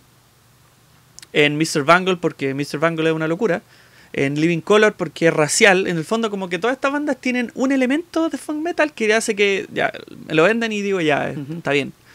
Pero Science siento que, le falta eso, como que es la expresión máxima del white boy funk metal. Eh, es, un, buen álbum, obviamente lo escucho, pero para mí el mejor momento de, de, Incubus va desde el Make Yourself hasta Light Grenades. Morning View, claro, esos dos son como los mejores álbumes, diría yo, pero a, mí me gusta hasta Light Grenades. Yo siento que, obviamente Light Grenades es un poco un poco melodramático, como que es demasiado dulce, tiene canciones que no deberían estar ahí, pero eh, canciones como Anna Molly. Sí, pues es clásico. Dig. Dig también es que. Son, son, son canciones eh, profundamente creativas, a mi parecer. Son canciones de rock alternativo, de pop rock, que tienen un poquito de funk, que tienen un poquito de groove. Son, son en el fondo, álbumes eh, en el fondo son canciones que crean un álbum que, bueno, yo no diría que Light Grenades es mejor que el Make Yourself o el Morning View, sería absurdo decir algo así, pero para mí la, época buena de, de, Incubus está después de sus comienzos. Va desde el Make Yourself hasta Light Grenades. y eso es, un ejemplo, eso es un ejemplo de una banda que que empieza mal, a mi parecer, pero que después logra ser una banda bastante buena. No es mi banda favorita, Incubus, pero... No, no lo escucho mucho, la verdad, pero sí disfruto de sus temas. Claro, ¿cuál es tu primer ejemplo? Mi primer ejemplo es una banda que es fundamental en mi vida, pero que realmente su comienzo no fue el mejor. Me refiero a mis queridos Pantera. Pantera, por si no lo saben, mucha gente lo recuerda. Eh, mucha gente cree que el primer disco de Pantera es Cowboys from Hell, que fue muy que es un disco clásico dentro de lo que se llama el groove metal, que es un sonido mucho más eh, hondero de lo que es el thrash metal. Pero Pantera tiene una primera etapa que es orientada al glam, una etapa ochentera que es mucho más influenciada por Era una banda de hair metal antes de ser una banda de groove Claro, era una banda de air metal muy influenciada por Van Halen, por Kiss, por Motley Crue, pero ellos en esa fase tuvieron lo que es para mí uno de los peores debuts de todos los tiempos. Y no solo eso, una de las peores portadas de todos los tiempos. El disco se llama Metal Magic, que es con otro vocalista. Es ordinario, lo voy a poner en la pantalla. Lo voy a poner Para los que estén viendo en YouTube voy a poner esa ordinaria de portada. Mira, contemplen los que están viendo en YouTube esa ordinaria de dibujo de quinto básico. y además... Sí, como dibujado por un niño. Claro, dibujado por un niño además. Y eh, además tiene otro vocalista que no es. Eh, no sé si no sé si el mismo vocalista. No, no es Phil Anselmo. No, no es Phil Anselmo, es otra persona, eh, Terry Glaze. Pero ese disco es malísimo, las canciones son absolutamente genéricas, es nada que ver. Obviamente muestra el talento guitarrero de Dimebag Darrell, que siempre lo tuvo, pero como disco es no existe. Y bueno, de hecho en Rate Your Music, lo estoy viendo acá, tiene como. asqueroso. Está, hay discos de Nickelback que están mejor rateados que ese disco. Totalmente. Creo que para que sepan, para que, dimensionen lo, lo, basura que, que es horrible, Es ordinario, muy ordinario. Entonces, por eso mucha gente cuando baja la discografía de Pantera en Torrent se da cuenta de la existencia de estos discos de Pantera. Primero, los, de, los que vienen después de este, como que intentan mejorar, pero definitivamente no funciona mucho. Una vez cuando llegan al Cowboys from Hell, como que ya lograron consolidar eh, una banda que es fundamental en la historia del heavy metal. Claro, y la banda más importante de group metal, obviamente sí, Ex-Horder, eh, Machine Head, todas esas bandas, pero Pantera es la más popular y es la que tiene probablemente la, discografía más, más históricamente significante dentro del group metal. Eventualmente voy a hacer una guía de group metal, es un género infravalorado sí, dentro Del, del, del, metal en general, pero ahí Pantera es importantísimo. Totalmente. Ya, vos te toca. Segundo, después de Incubus, este es un, caso también. Aquí empiezan los que, los que de verdad, así como que están cerca de, mi corazón. Em, quizás puede ser un poquito controversial, pero yo opino que Blood Orange, que es un artista de RB alternativo, de Neo Soul, es un artista que empezó bien complicado. Eh, para los que para los que no conocen a Blood Orange, que es un artista contemporáneo, entonces eh, entendible, es un artista dentro de la misma liga de Janelle Monet y Anderson Paak, que son artistas que reviven y que en el fondo vuelven contemporáneos ciertos sonidos del soul y del R&B de artistas como Marvin Gaye y Curtis Mayfield, como esa onda de, de, de soul y de funk. En el fondo lo que hacen estos artistas es intentar revivir ese sonido, darle un, tinte contemporáneo, tanto lírico como musical. Y eh, el, primer álbum de Blood Orange, que se llama Coastal Grooves, hasta un poquito también del segundo, aunque el segundo yo, yo no creo que, tenga este problema, eh, tanto al menos como el otro. Eh, pero sobre todo el primero se siente como un karaoke de soul, se siente como que, como que obviamente él tiene su, o sea, su corazón está en el lugar correcto. Él está intentando hacer música soul, pero carece de una creatividad que va a tener posteriormente. Se siente como que él está constantemente imitando a, artistas como Michael Jackson, como Prince. Y en el fondo como que le baja mucho el, perfil y le baja mucho la, gracia a ese disco, que siempre ha tenido ideas muy buenas Blood Orange, pero al principio como que le costó mucho. Y también es, es, un poco extraño porque Blood Orange viene haciendo música desde la década pasada. yo Entonces como que de hecho, para mí, Blood Orange e, empezó a existir en mi vida en el Freetown Sound. Ahí caché que existía. Claro, el, del 2016, claro. Y en el fondo como que ese es otro ejemplo de un artista que empezó bastante mal porque ese primer disco se siente mucho como una imitación. Y es un poco triste porque se nota que más adelante él va a desarrollar, y en el fondo esto es una celebración, no estoy diciendo como que no le estoy intentando quitar mérito, porque en, álbumes como Freetown Sound y su último álbum del 2018, Negro Swan, es en el fondo la, toda, esa, toda esa imitación como que la logra plasmar en un sonido propio que tiene todo el groove, que tiene toda la dulzura, que tiene toda la actitud que tenían los cantantes de soul y de RB clásico. Y muy importante, sobre todo para Necro Sound, tiene algo que decir. Porque eh, Sound no sé si es un álbum conceptual, pero Negro Sound lo que, eh, lo que intenta hacer es eh, presentar este concepto de sentirse fuera de lugar, de no tener tu, tu lugar en el mundo claro y de estar constantemente cuestionándote tu existencia. Y que eh, obviamente no, lo dicen en lugares, eh, no lo dice mucho de forma literal, pero es un álbum sobre la experiencia transgénero. Es un ah. álbum sobre cómo la gente transgénero se siente constantemente bajo ataque, se siente constantemente desvalorada, se siente constantemente mirada en menos, podríamos decir, eh, fuera de lugar, incómoda dentro de la sociedad por en el fondo por ser por identificarse con un género, con un sexo que no es el con el que son asignados en el nacimiento. Y un ejemplo claro de esto no solamente el lirismo dentro del álbum, sino que la, tiene, tiene segmentos hablados de una de las, de, la, de las personas que más ha sido activista de los derechos trans y en el fondo todo este, todo, este, todo este discurso queda muy bien con este álbum que emocionalmente intenta expresar específicamente eso, como esa experiencia de estar fuera de lugar. Y es un artista que tuvo un primer álbum bastante complicado, pero ahora es uno de los artistas más, más creativos dentro del R&B alternativo es malo, pero como que no tampoco estableció su, su reputación en ese primer intento. Claro, esa es mi segundo mi segunda elección. ¿Cuál es la segunda tuya? Uy, ya, uy, no sé cuál de los dos elegir, pero ya, los dos son. Voy a, voy a entrarme en la polémica porque son dos artistas que eh, no solo son especial para mí, sino son dos artistas fundamentales en la historia de la música y probablemente mucha gente le va a dar un ataque cardíaco cuando mencione el primer nombre que es David Bowie. Eh, David Bowie, símbolo musical visual. ¿Te el chaleco antibalas para decir eso? Sí, sí, sí, sí, totalmente, totalmente. Eh, aquí ya siento los, eh, los cuchillos, porque, claro, David Bowie tiene una discografía impresionante, con discos que son absolutamente clásicos, con muchas eras.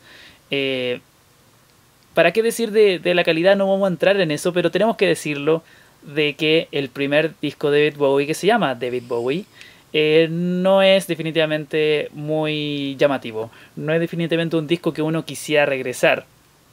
Eh, de hecho, David Bowie eh, desde muy temprano empezó a ser compositor de canciones. De hecho, hay, muchos, hay muchas historias de intentos de canciones que, que intentó venderle a artistas, pero que no tuvo mucho éxito. Entonces empezó a buscar suerte como con bandas, luego como solista y ese primer intento de solista es como un intento de lo que se llama baroque pop, que es como un pop eh, con un sonido súper delicado, muy bien tratando de cuidar un poco la instrumentalización, pero definitivamente como que las canciones no llaman mucho la atención, suenan bastante genéricas, eh, no definitivamente no da, eh, no, no logró llegar como a, a la idea que, que conocemos de David Bowie que se empieza a desarrollar después, con el Space Oddity, que tampoco es eh, mi disco favorito de David Bowie para nada, pero que es un mejor intento. Pero ese disco debut, de, de hecho, yo diría que es súper olvidable. No sé qué crees tú, sí, Luis. Sí, eh, claro, eh, de hecho yo eh, en el fondo estoy de acuerdo que, David Bowie es una de las mentes más creativas de la historia de la música. creo que discutir eso sería, sería un esfuerzo súper absurdo porque, y sería probablemente malintencionado. Pero, eh, claro, David Bowie como que empieza su, creatividad recién en The Man Who Sold the World. Cuando él logra... Eh, Space Oddity también, pero The Man Who Sold the World, a mi parecer, aplasta Space Oddity. Sí, cuando él logra unirse a esta oleada de artistas muy, muy, muy creativos que estaba pasando en Inglaterra en ese tiempo, que es el glam rock. Y de hecho, álbumes de glam rock, eh, David Bowie obviamente tiene, tiene sus álbumes muy buenos, pero tampoco hay que olvidar que dentro de ese tiempo estaba Matt the Hoople, estaba Sparks, estaba T-Rex, estaban todos estos artistas extremadamente, extremadamente creativos Y en el fondo lo, lo que hizo David Bowie fue unirse a esa oleada, explotar dentro de esa y de ahí eh, proyectar su, su carrera post. cosa. Claro. Claro, post eh, Ziggy Ziggy Stardust, claro. A niveles absurdos, que obviamente él superó a todos esos artistas, pero él, en el fondo logró potenciar su creatividad con esos artistas. Claro. Eh, eso, eso sería mi pensamiento. Definitivamente, igual, si eres fan de David Bowie, igual revísalo como, pucha, expande tu discografía, quizás te guste, pero definitivamente para mí eh, es un disco completamente olvidable. Claro, No- es no- harto menos esencial que otros álbumes de la misma época. Claro, o sea, si ya escuchaste todos los David Bowie un millón de veces, ok, revísalo, pero en verdad no vas a encontrar nada sorprendente. Ya por Luis, tu tercer y último artista. Mi tercer artista es el que está más cerca de mi corazón, a pesar de que, de que me encanta Blood Orange, sobre todo su último álbum. Eh, no sé, voy a intentar, antes de nombrar al artista, voy a intentar eh, apelar a, a algo con la audiencia. No sé si le ha pasado alguna vez con un músico, con un actor, con un director de cine, con un pintor, no sé lo que sea, que en el fondo ven la obra de esta persona, aprecian la obra de esta persona y dicen, este tipo tiene potencial, esta tipa tiene potencial, me gusta mucho lo que hace, sus ideas son muy muy buenas, pero todavía no, todavía no, todavía no llega, todavía no, no alcanza ese momento en el que va a explotar y en el que va a poder manifestar sus ideas de una forma así bien creativa. Eh, esto pasa mucho, porque de hecho cuando uno critica un álbum de una forma negativa, uno dice, la idea es tan buena, pero no Pero- pasa. Aquí, aquí, este no fue el momento, este no fue el momento en el que, en el que te la jugaste y la hiciste bien.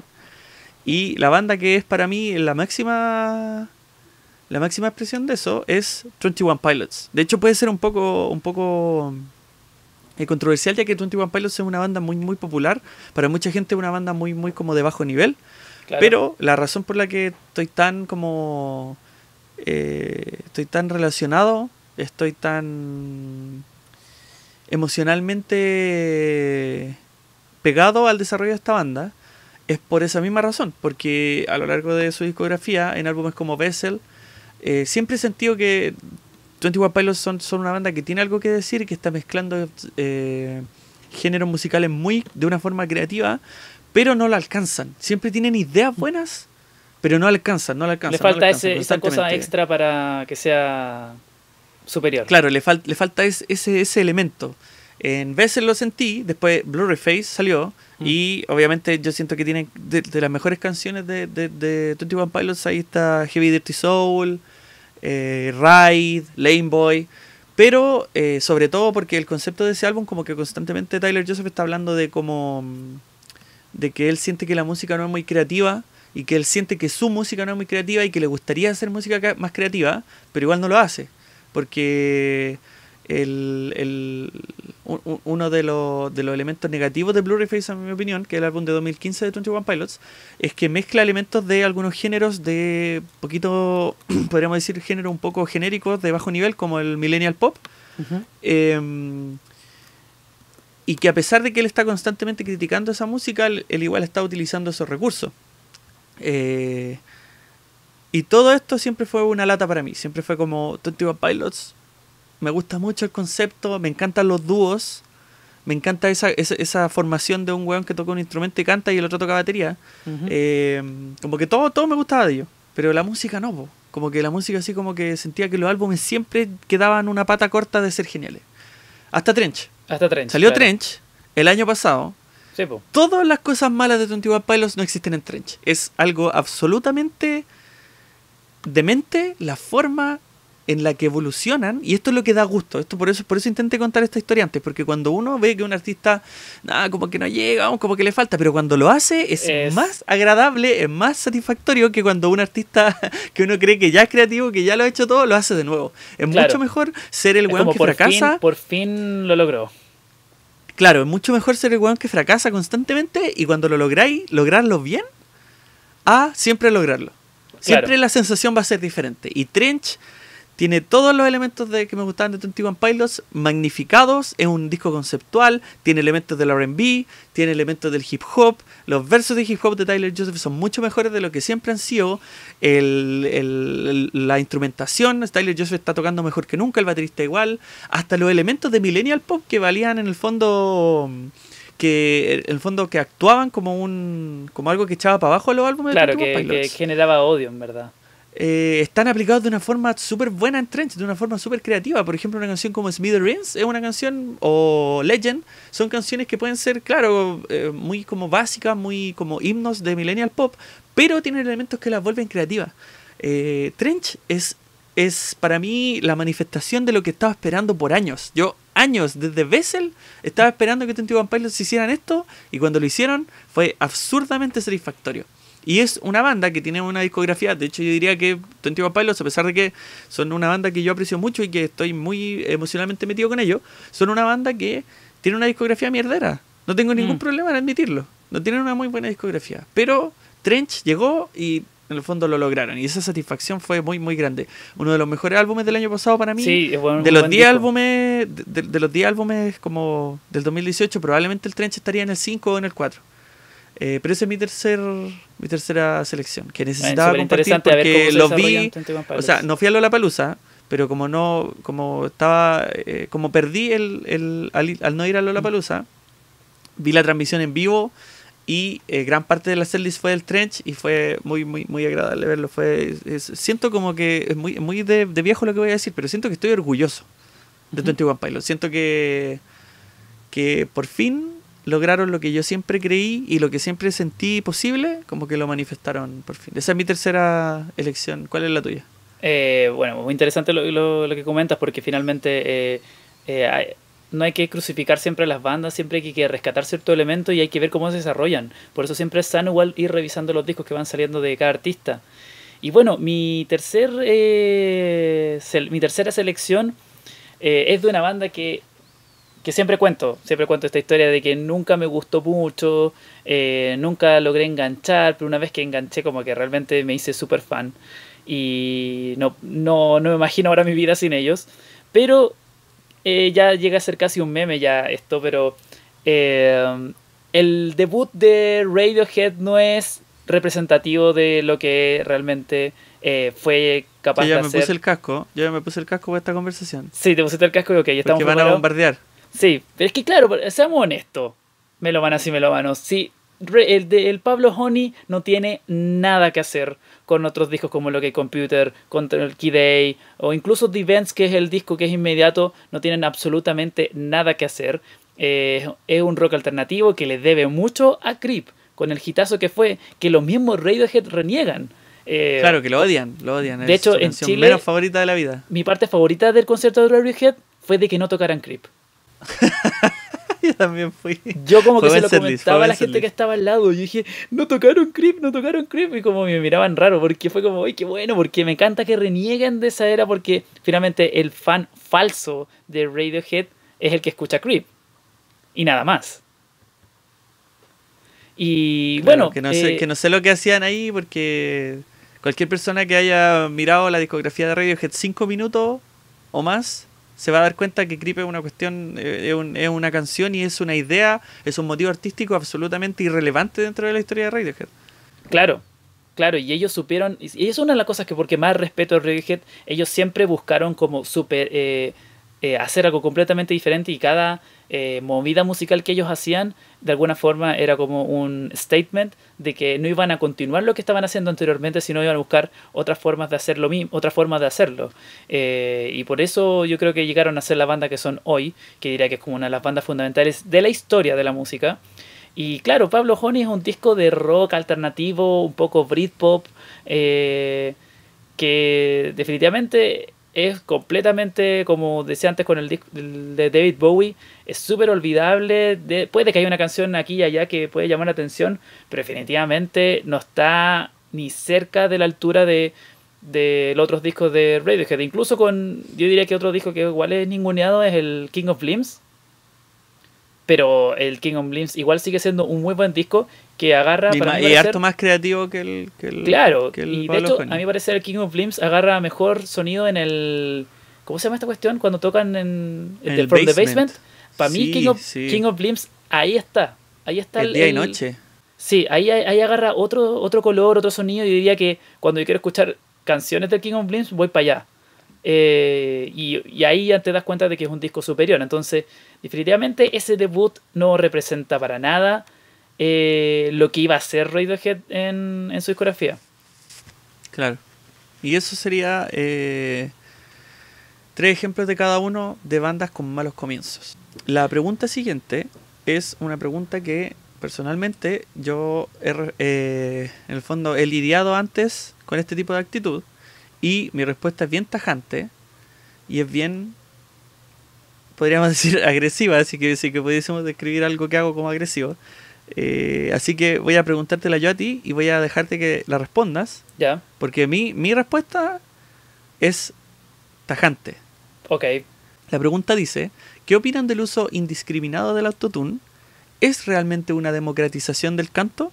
Adelante. Bueno, esta es una pregunta muy interesante, sin dudas. Eh, claramente, eh, si uno está acostumbrado a un cierto formato, un cierto sonido musical, eh, el autotune es un tema que siempre da que hablar y es una justificación justamente en esta época para ningunear o para alabar un cierto tipo de artista. específicamente el autotune ahora empezó a ser más notorio en artistas de pop, específicamente los que tengan relación con sonidos como urbanos, como el reggaetón, y específicamente con el trap, que yo diría que es como el género en donde más se está usando eh, el autotune. Eh, la verdad es que de mi perspectiva he tenido de a poco como me ha costado entenderlo, no, no, voy a decir de que siempre me gustó ni nada parecido, muy por el contrario, debo admitir de que a mí me cargaba. Eh, netamente por mi visión más conservadora de mi escuela, yo vengo del mundo del rock, del mundo del metal, donde si bien hay tratamiento vocal, eh, no era tan, eh, digamos, como tan notorio como es en el caso del autotune que uno aprecia de inmediato este sonido robótico que arregla las notas y que de alguna forma eh, limpia todas las fallas de la técnica vocal. Eh, en este momento yo creo que el, uso del autotune, más que el hecho de usarlo y al tiro de decirle que está mal, eh, igual tengo que entender como el contexto y cómo lo emplea. Por ejemplo, a mí me gusta mucho Gianluca, el cantante de trap chileno, eh, y él usa mucho el autotune, lo, lo, usa bastante. Él no es un gran cantante. lo, cuando he escuchado en vivo eh, me he dado cuenta de eso, no lo es, pero tiene una personalidad que lo ha, utilizado gracias al autotune y de alguna forma le ha dado este personaje que lo es eh, de forma incluso se suma con su estética con su con su tipo de líricas entonces además Gianluca tiene una, una forma una visión entonces eh, de alguna forma ahí el autotune me hace mucho más sentido como por ejemplo si vamos más para atrás a los años 70 80 tenemos a Kraftwerk que es una banda que utilizaba manipulación de su voz para sonar como, en este caso, como robots. Eh, hay otra, otra banda de los años 80 muy subvalorada, no sé si lo cachas Luis, que se llama Brainiac. ¿Brainiac? Brainiac se llama. Sí, como el villano de DC. Sí. Eh, es una banda que también maneja mucho la manipulación de las voces, que también trabaja mucho esa parte técnica, eh, tecnológica. Eh, entonces yo no estoy en contra de esa tecnología, muy por el contrario, diría que es como ayuda mucho que la música avance y, llegue a cosas interesantes. Ahora, no, no sé si es una democratización del canto, yo diría que es simplemente como una nueva forma de emplear la voz. Y yo diría que el utilizar la tecnología es importante para el desarrollo de la música. O sea, que hubiese sido de la historia del rock sin el desarrollo de los pedales, de la distorsión, del wah, eh, fueron esenciales para el desarrollo de la música. Muchos géneros se deben a efectos, a tecnología. Entonces creo que es importante notar ese aspecto ahora. Cuando se ocupa de forma discriminada el autotune solamente por usarlo y no hay nada más que eso y la base es mala, las líricas son malas, no hay nada que decir, ahí es donde uno dice en verdad este artista es una basura y no hay nada que decir. Entonces, si bien eh, entiendo por qué a la gente le molesta, eh, simplemente a lo mejor no te gusta y no te gusta, pero eh, eso sería como mis pensamientos en general del autotune. Te toca Luis. Eh, entiendo la pregunta y absolutamente entiendo la perspectiva de la que vienes tú, porque probablemente toda la gente de nuestra edad viene desde ese mismo mundo, del mundo del rock y del mundo del pop, en el que la voz tiende a no ser muy tocada con efectos. Por alguna razón tenemos un, un puritanismo un, un conservadurismo extremo con las voces. Como que se puede ser creativo con todo, pero mucha gente apenas le tocáis la voz, le ponéis cualquier efecto a la voz, se, se, desconecta. Chao. Eh, para mí eso es un problema. ¿Por qué? Porque no solamente, obviamente los artistas de hoy en el reggaetón, en el trap, eh, se usa mucho el autotune y es evidente. Pero el autotune ha estado presente a lo largo de toda la historia de la música como un elemento de producción. Artistas como Madonna, artistas de pop en general, como, no sé, podríamos ir a... a a ejemplo un poquito más contemporáneo, probablemente probablemente en algún en algún álbum de Michael Jackson también hay autotune. Es muy probable si que escuchas cualquier álbum popular de una época que vendió mucho por la preocupación extrema que hay al tocar las cosas en el estudio, probablemente tiene mucho autotune y no te diste cuenta. El autotune ha sido un elemento esencial dentro de la historia de la música y cualquier persona que tenga algún conocimiento de producción mínimo se va a dar cuenta de eso.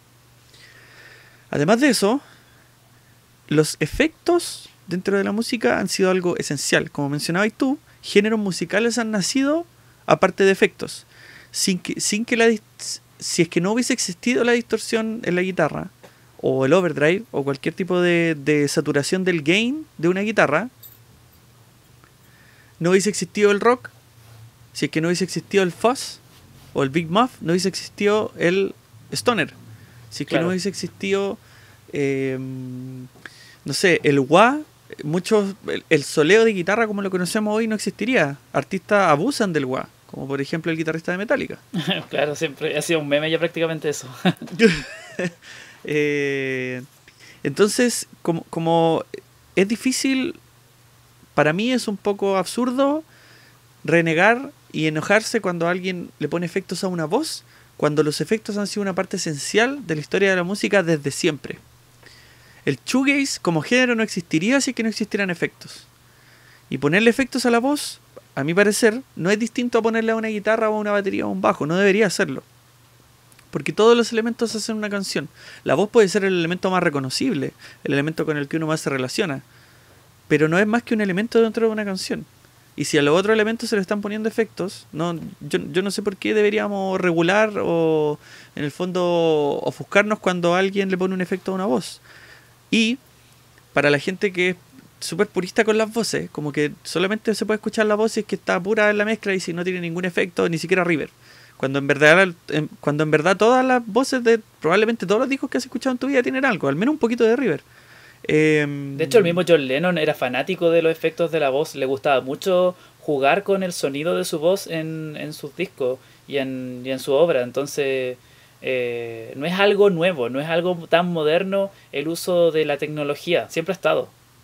Claro, y, es complicado porque si no te gustan los efectos de la voz, y si, debería, si se, en el fondo, si que opinas que la voz siempre debería estar limpia, no sé por qué no tendría la, otra, la misma opinión en torno al otro instrumento, y no sé por qué no, no sé, por, o sea, no sé por qué no alguien no escucharía completamente música acústica. Porque si la pureza es lo que se busca, no sé si la música popular sea la mejor opción. Claro.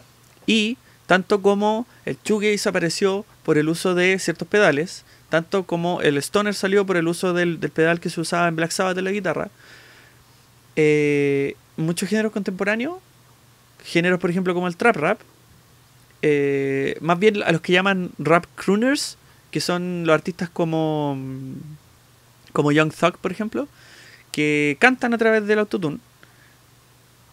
Esos artistas no existirían si que no hubiese existido el 808s and Heartbreaks de Kanye West. Porque Kanye hizo esta weá 10 años antes de que cualquiera lo hiciera. Y de esa misma forma, a través del uso de un efecto, abuso podríamos decir, ese abuso, ese uso de un efecto inspira a otra generación para crear un género nuevo. El hip hop no es diferente al rock. Y yo creo que, deberíamos respetar la, la, la, las expresiones artísticas indiferentes de, de, cómo vengan. Obviamente, hay muchos artistas genéricos que usan el autotune de una forma no creativa, intrascendente, que probablemente vamos a desechar. Pero todos los géneros tienen artistas genéricos. Y probablemente cuando pasemos a la siguiente década, ahora en el otro año, y empecemos a avanzar en esa década, probablemente todos esos artistas que, que ofenden a la gente van a ser olvidados y nos vamos a quedar con los creativos nos vamos a quedar con el. Cuando el trap deje de ser lo más popular, no nos vamos a quedar con el Culture 2 de los amigos. Nos vamos a quedar con el rodeo de Travis Scott. Travis Scott, claro.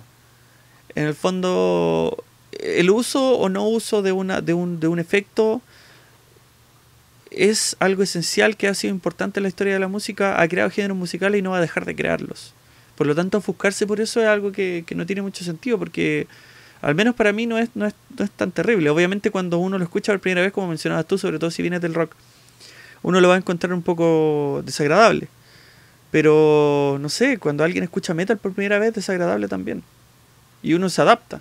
Claro. Probablemente cuando yo escuché metal por primera vez, eh, me, me, desagradó y ahora escucho bandas profundamente sucias. Ahora escucho Portal, ahora escucho Neurosis. Entonces como que uno no puede quedarse con el rechazo inicial por algo. Lo, con lo que uno debería quedarse es con las expresiones artísticas de ese algo que son creativas. Esa es mi, mi opinión. Uh -huh. Sí, no, totalmente. Yo creo que ya hemos, ya hemos atacado la, la, un poco la idea del autotune. O sea, entonces, finalmente, eh, yo a las personas que no les gusta, entiendo por qué, pero igual siempre es bueno como analizar bien por qué no te gusta y empezar a buscar otras ideas. Si, por ejemplo, en el caso del trap, escucha a Travis Scott, escucha a otro tipo de artistas que a lo mejor experimentan con el autotune, y, pero llegan a ideas realmente sólidas. Entonces, no, no es una razón el uso de un efecto para poder discriminar a un artista como bueno o malo. Eso para mí es absolutamente absurdo. ¿Pasamos a la siguiente pregunta? Pasamos a la siguiente pregunta. Esta pregunta es muy interesante. Me gustó mucho cuando la leí. ¿Cómo ser original musicalmente en la actualidad cuando parece que ya se ha hecho todo? Eh, esa es una muy buena pregunta.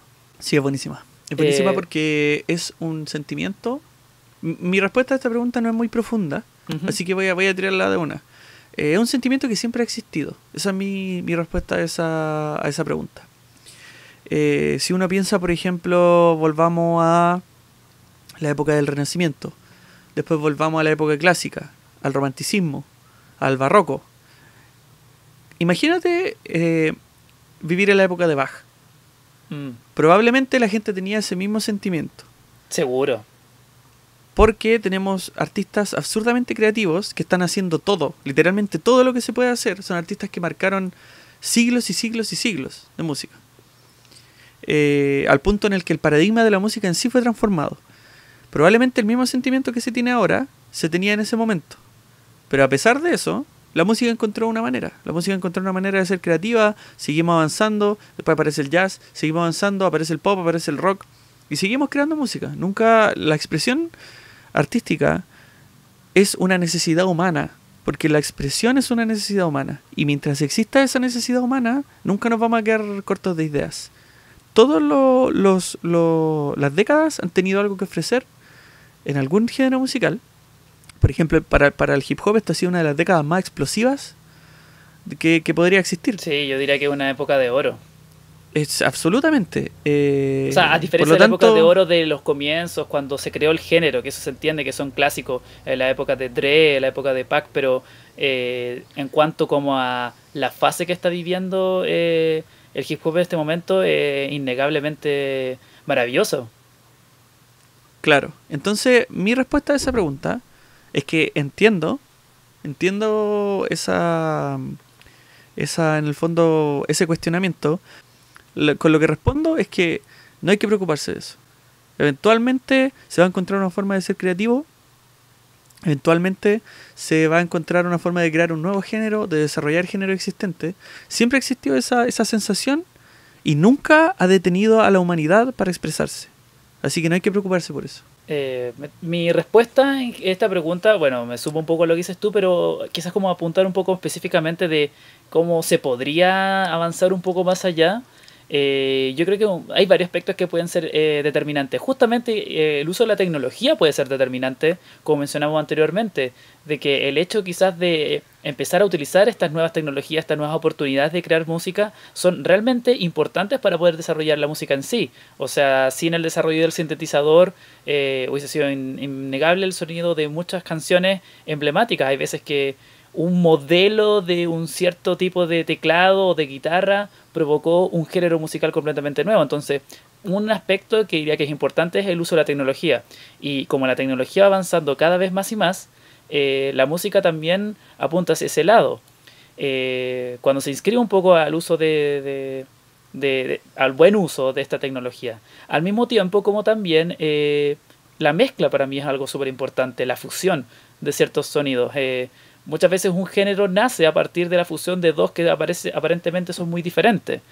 Como en el caso de, no sé, el trash fue la fusión de gente que le gustaba el punk con gente que le gustaba el heavy metal. O no sé, pues en el caso del hip hop más industrial es el uso de eh, sonidos que justamente vienen de, un, de, la electrónica más pesada con el hip hop, eh, etcétera. Entonces siempre, a veces los géneros nacen con la fusión de elementos estéticos de otras partes. Entonces esa manipulación y esa fusión, esa capacidad de utilizar elementos y llegar a nuevas ideas son esenciales para que la música se siga desarrollando. Y como dice Luis, siempre eso va a ocurrir. Jamás se va a detener eh, y cada vez nos damos cuenta de que, se pueden seguir haciendo cosas.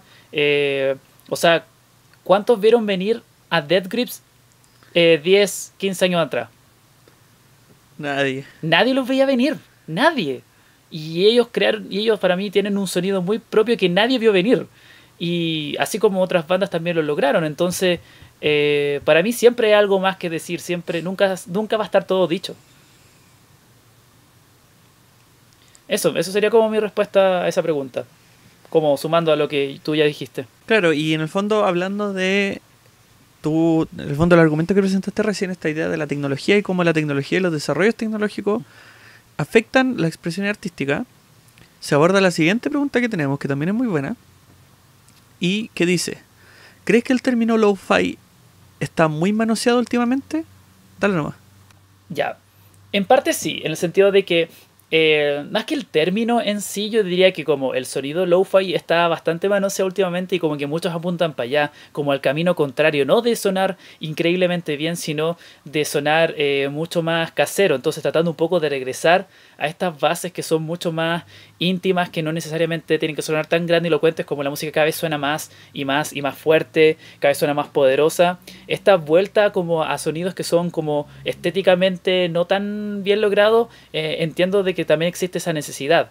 Eh, ahora, de, el hecho de que se use tanto el, el lo-fi tiene sus cosas buenas y tiene sus cosas malas. Una de las cosas malas es que ahora cualquier... Eh, cualquier cosa, muchos artistas se las dan como de reales porque son más lo-fi. Entonces, si tú eres lo-fi, eres mucho más real eh, que un artista que hace muy buena música con muy buena producción. Entonces, también hay un poco de. ¿Puede darse un elitismo lo-fi? Puede darse. Eh, eh, como, claro, entiendo de que no tienes tantos recursos, pero, claro, puede que también uno lo lleva como para intentar mostrar una careta de poca creatividad, pero si le ponen la chapa del lo-fi, no es que mi música es lo-fi, entonces por eso suena así, ¿cachai? No es porque soy incapaz de tocar un instrumento o algo así. Entonces, sí, en parte puede ser manoseado del hecho de que ahora se está como muy en boga. Entonces, parece, eso pareciera de que ahora todos quiere, todo es lo-fi y todo lo que aparece tiene que ser lo-fi. No sé, ¿qué opinas tú, Luis? Voy a partir de que estoy de acuerdo en, lo que decías tú, como en los aspectos negativos, de que además que hay artistas que que como que lo ocupan como una suerte de escudo a la crítica, como que mm. mi música lo fi así que no podéis criticar la producción. Eh, cuando la producción es un elemento artístico que es tan criticable como cualquier otro elemento. Lo mismo para los artistas que suenan muy limpios. Bandas contemporáneas de hoy que se producen de la forma más estéril posible, no esperen que no los critiquen porque los van a hacer cagar. Claro. Y deberían. Ahora, es muy importante considerar algo. El lo-fi nace como, como concepto de una forma, podríamos decir, em, al, menos, al menos así como en el mainstream, en la conciencia general, nace de una forma un poco involuntaria. Podemos apuntar a artistas como Daniel Johnston, por ejemplo. Claro. Que él no, él no hacía música lo-fi por, por, porque era la estética que él quería, era porque, era lo que tenía. Porque él claro, era, lo que tenía era, era los recursos que él tenía en, en, su poder para expresar la idea y los sentimientos que él tenía y obviamente siendo una persona muy eh, torturada, con, con una... Con sus limitaciones con, y sus Con limitaciones, con, con, problemas, podríamos decir, de carácter mental. Eh, obviamente eso generó una tormenta perfecta para que su música fuese tan reconocida. Eh, otra cosa, o sea, dentro de ese mismo punto, hay que considerar de que históricamente se ha tendido a dentro del rock sobre todo, y en el pop, se ha tendido a llegar a la producción contemporánea, es decir, llegar a, o sea, se ha tendido a llegar a la producción contemporánea aplicando el máximo nivel de tecnología disponible. Emerson Lake and Palmer, por ejemplo, eran una banda que eran conocidas por usar la última tecnología disponible, cualquier cosa que podía ofrecerle la tecnología la usaban. Es una banda muy creativa. Eh, pero muchos discos de pop y de rock son discos que eran usados con la máxima con los máximos avances tecnológicos disponibles. Si es que el lo-fi es genérico, que puede serlo, mm. también tenemos que entender de que la producción con desarrollo tecnológico máximo, es decir, con la máxima calidad que podía escuchar o con el máximo equipamiento avanzado que se puede tener, también lo es. Muchos de los muchos discos clásicos podrían haber sonado más creativos si es que fuesen producidos de una forma creativa, pero como todo, como todo el mundo pensaba que la producción era como una cuestión estándar, que tenía que hacerlo a un nivel y que ese estándar era como un estándar que había que cumplir y no se podía ser creativo con eso, probablemente nos perdimos mucha creatividad. Claro. Discos muy importantes, como el In Rainbows, por ejemplo, de Radiohead, es un disco que por su producción brilla mucho, porque lo que, lo que logró captar la producción de ese disco es la calidez la humanidad, la imperfección de personas tocando instrumentos. Si es que los productores de In Rainbows hubiesen usado la máxima tecnología posible que estaban ocupando los artistas de pop y de rock en ese momento, el In Rainbows no sería ni la mitad de lo bueno que es. Sí, totalmente. Por lo tanto, si es que vamos, que tiene el In Rainbows. Claro, esa humanidad que tiene, esa, en el fondo, esa, esa, esa captura, esa imagen plasmada, no estaría ahí si es que no tuviese esa producción. Por lo tanto, tenemos que ser, eh, tenemos que ser consecuentes. Si es que vamos a criticar el low-fi por ser genérico, también tenemos que hacer cagar todas las la, expresiones artísticas que tengan la producción más avanzada, porque todo ocupa la misma. Y en el fondo yo creo que es importante ser, ser, consecuente con eso y también ser consecuente con que puede que no te guste el low-fi, pero es es eh, es un poco deshonesto considerarlo como un aspecto negativo de la música o como un recurso que no debería ser usado. ¿Por qué? Porque muchos de los, de los álbumes más importantes de esta década tienen elementos lo-fi. Una de nuestras bandas favoritas, Unknown Mortal Orchestra, el álbum número 2 sobre todo, es un álbum que tiene mucho lo-fi. Super lo-fi. Eh, artistas como Ariel Pink también ocupan el lo-fi para, para, para, potenciar su sonido, porque es un, es un, es un recurso creativo. Y es un Puede potenciar... y tiene discos realmente creativos Ariel Pink, y eso es innegable. Mac DeMarco también. El mismo Currents tiene ese elemento. Claro, lo unirísimo igual. Todo, todo lo. en el fondo. Es el, el, la estética lo-fi es un elemento que ha estado muy presente dentro de esta década. Obviamente se puede abusar de ello. Y en eso estamos de acuerdo. Pero es un recurso como cualquier otro recurso. Esa es mi, mi respuesta a, esa pregunta. Bueno, a propósito de lo-fi, no quiero perder la, la oportunidad de recomendar un disco de lo-fi chileno que salió hoy día. Que Voy a poner la portada en la pantalla. Sí, desde un grupo que se llama Los Miti Mitis.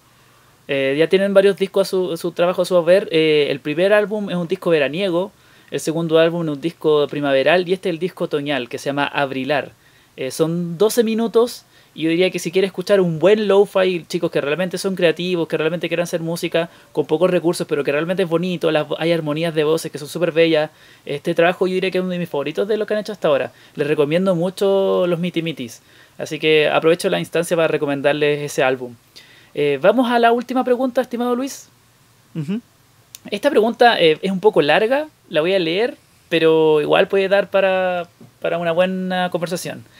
¿Hasta qué punto es bueno hacer una clasificación musical? O sea, hoy en día hay géneros que han terminado fusionados o han evolucionado a cosas que no parecen a lo que eran en un principio. Hasta el ruido parece que ha dejado de ser ruido y ser música. Entonces, ¿por qué tomarse la molestia de hacer clasificación si al final terminarán siendo otra cosa? ¿O debemos deshacernos de nuestra clasificación y empezar todo desde cero? Uy, me da muchas ideas con esta pregunta. Parte tú, Luis, mientras trato de pensar una respuesta. Dale. Eh, para las personas que han, que han, en el fondo, que han visto mi canal y que me han escuchado eh, hablar, eh, yo soy, un, yo soy un, una persona que considera que entender el concepto de género musical es algo absolutamente esencial si uno quiere discutir música. ¿Por qué? Porque entender el, el concepto de género musical es entender el contexto histórico de las cosas. En cierto sentido, obviamente tiene aspectos creativos, tiene aspectos ontológicos, pero el género musical es muchas veces una, un mapa, es una foto de lo que estaba pasando en un momento o de lo que está pasando ahora. No necesariamente tiene que ser el pasado, puede ser el presente. La razón, pero an- an- antes de, de, en el fondo de hablar del género musical en sí, para atacar la pregunta desde abajo hacia arriba, la necesidad de clasificar las cosas es una necesidad humana. Necesidad La mental. cultura no puede existir si es que no hay un orden. Yo, por ejemplo, estudié antropología. Y en el fondo lo que, lo que intentan hacer los antropólogos, y muchas veces no lo logran, es intentar buscar qué nos une como humanos. Existen tantas culturas en el mundo, existe tanta gente diferente, somos tan diferentes entre sí que hay gente que no tiene nada en común, pero ¿qué hace que seamos humanos? Muchos antropólogos lo buscaron, y uno de los antropólogos que llegó más cerca de ello, que obviamente es una figura que, que tiene problemas, no, no estoy diciendo que sea el, mejor autor de antropología del mundo, pero algo que a mí parece le chutó mucho, que es Claude Lévi-Strauss, el antropólogo probablemente más popular en la historia de la antropología. Lo que logró él es llegar a una conclusión. ¿Qué es lo que nos hace humanos y qué hacen todas las culturas del mundo? Indiferente de que sea la cultura del norteamericano que se levanta a comer McDonald's y la cultura de un grupo originario que caza animales para sobrevivir. ¿Qué tienen en común ellos dos? Probablemente nada desde una perspectiva externa. Pero desde una perspectiva mental tienen en común la necesidad de clasificar. Desde que el ser humano dejó de ser un mono y, y en el fondo eh, empezó a transformarse en homínido hasta el Homo sapiens sapiens que somos ahora, lo que lo ha marcado es una necesidad de clasificar. Clasificar las plantas. ¿Qué son estas plantas? ¿Qué hacen? ¿Puedo comerlas? ¿No puedo comerlas? ¿Me puedo sanar usándolas? ¿Qué son estos animales? Perro, gato, ¿qué tienen en común? ¿Qué no tienen en común? ¿Para qué sirven? El perro me ayuda a cazar. El, de- del tigre me tengo que defender. eh, del elefante me tengo que esconder. Históricamente, desde que no éramos humanos, incluso hasta en los momentos de desarrollo homínido, siempre hemos tenido la necesidad de organizar las cosas. La taxonomía, como se le llama, que es básicamente esta idea de organizar las cosas en categorías para ordenar el mundo, es una necesidad humana. Nunca va a dejar de hacer eso el ser humano, porque desde antes que el ser humano fuese humano, hacía eso. Y en el fondo, la utilidad que tiene, originalmente nos sirvió para, para obviamente, para, para sobrevivir en, el mundo salvaje, en un mundo en el que éramos inferiores físicamente, pero en el fondo el ser humano logró sobrevivir de todas formas. Posteriormente nos sirvió para crear leyes, para estructurar sociedades. Y hoy en día nos sirve para hablar de arte. Cada expresión artística pertenece en su propio mundo y debe ser juzgada en relación a otras obras artísticas similares o contemporáneas o históricas que han intentado hacer algo similar. Mucha gente no entiende mucho el concepto de, género musical, porque el concepto de género musical no es algo rígido. El género musical es fluido, es un concepto fluido. Es como mucha gente de- describiría el género como elemento humano, como masculino, femenino. Eh, el género musical tiene en común con eso el elemento de que al no ser rígido, no necesariamente tiene que ser una cosa. ¿A qué me refiero con esto? Vamos a... Por eso yo creo que Rachel Music es uno de, los- recursos más importantes que uno puede usar. Vamos a ir, por ejemplo, a un disco de los Rolling Stones. Vamos a ir a Let Bleed, que es uno de los discos más importantes del rock. El Let It Bleed es un disco de rock, pero también es un disco de blues rock. ¿A qué se refiere con esto? De que además de ser un disco de rock tradicional, toma elementos del blues, es decir, el rifeo, podríamos decir el 12, 12 bar blues, que es un recurso artístico que se usaba en el blues, pero también tiene elementos del country rock. Tiene elementos del country rock en el sentido del lirismo y de la forma de cantar. Y también tiene elementos del rock and roll. Tiene mucho groove y tiene mucha, en el fondo, elementos rítmicos del rock and roll. El Let Bleed es todas esas cosas. Y, y la mezcla de todas esas cosas genera este álbum. No es una por sí sola, obviamente puede ser una más que otra. Probablemente es más blues rock que country rock y es más blues rock que rock and roll. Pero si no tuviese todos esos géneros, probablemente ese álbum no existiría. Los géneros musicales no son cosas rígidas en el que uno es una cosa y se acabó. El, el género musical no es algo rígido que existe o no existe. Es algo que se usa para clasificar, es como una etiqueta. Yo, por ejemplo, no soy solamente un, un ser humano. Yo soy un ser humano, soy eh, de sexo masculino, vivo en Chile, tengo el pelo de cierto color. Todas estas cosas me unen. Si es que faltara una de esas cosas que me unen, no sería la persona que soy.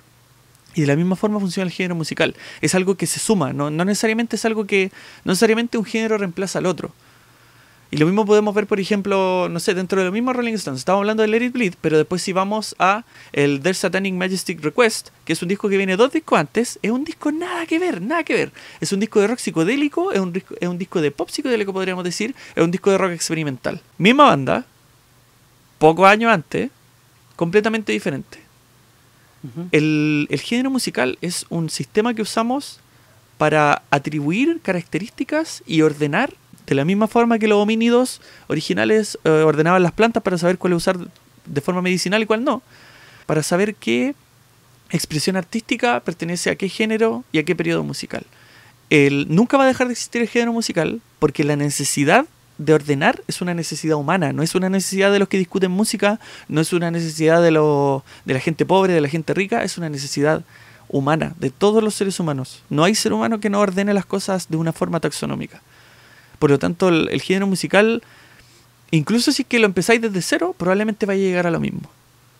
Porque la, el ímpetu detrás de esa, de esa acción, de esa forma de pensamiento, es algo humano, no es, no es algo de nosotros.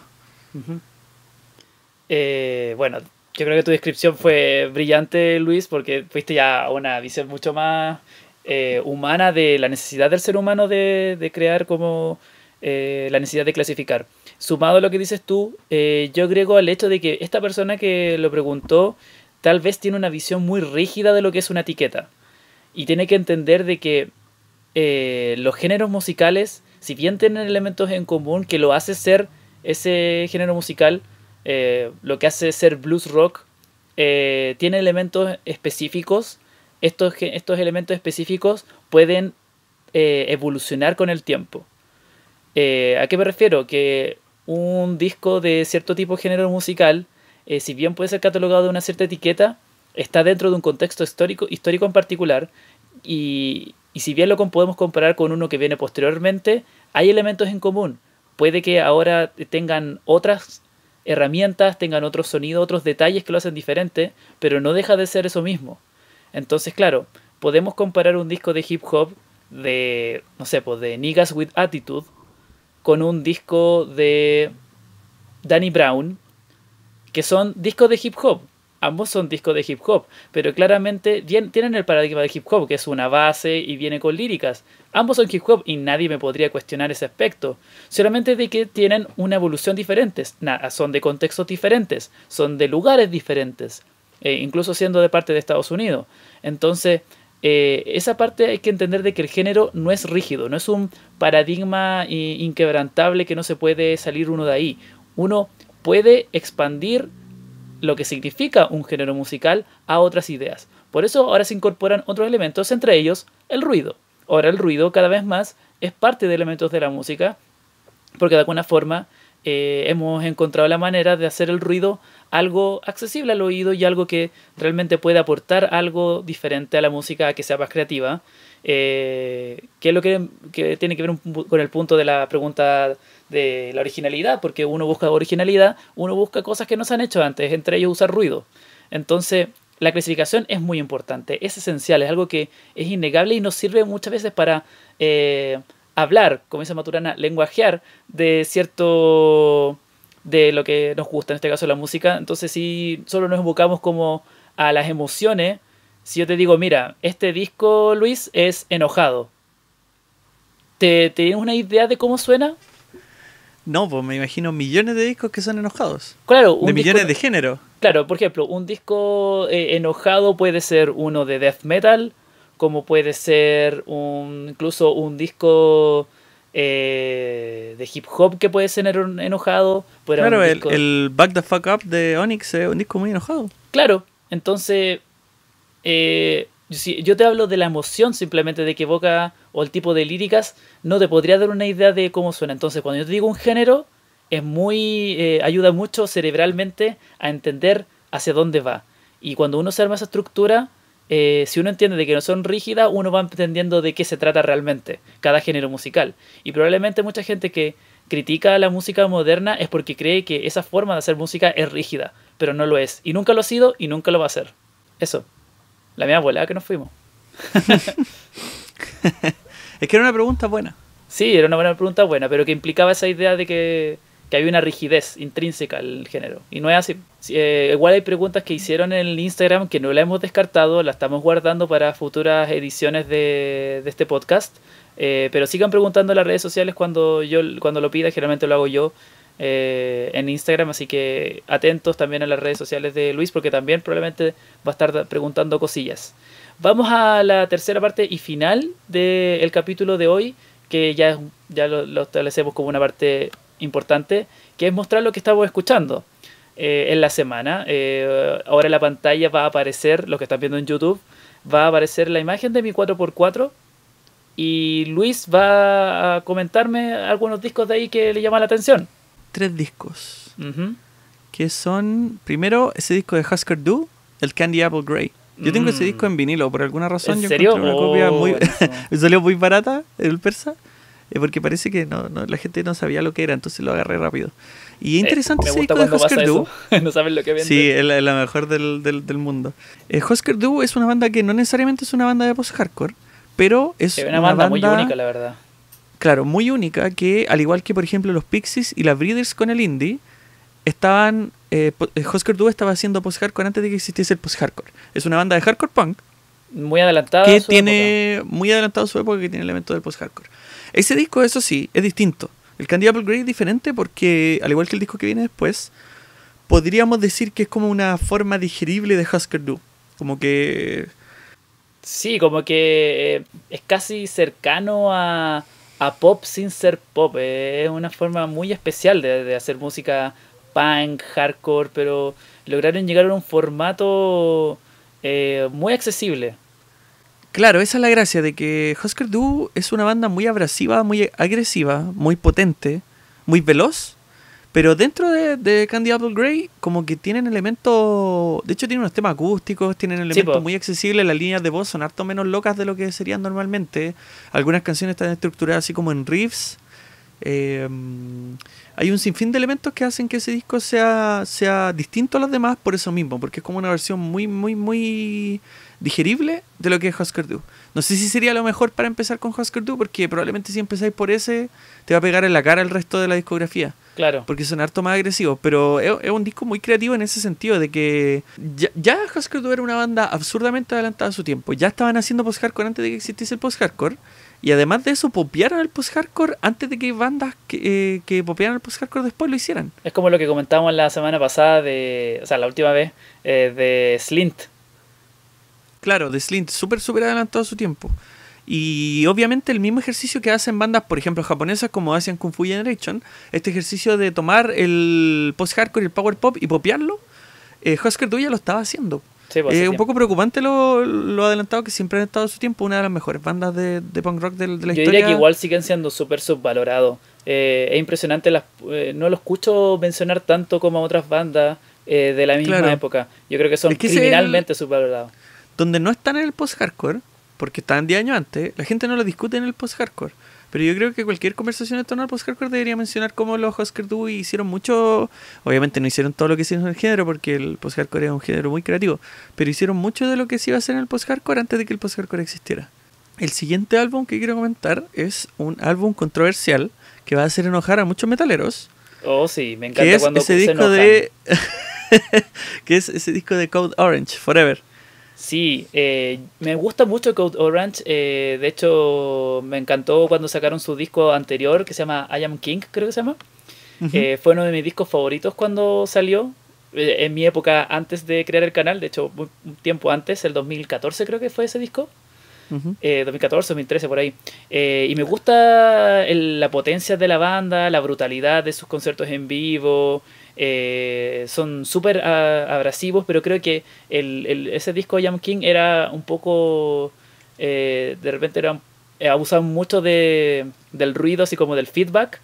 Y siento que aquí en Forever lograron mejorar mucho más ese formato, además de mezclarlo con otros sonidos como la electrónica, una onda medio Nine Inch Nails.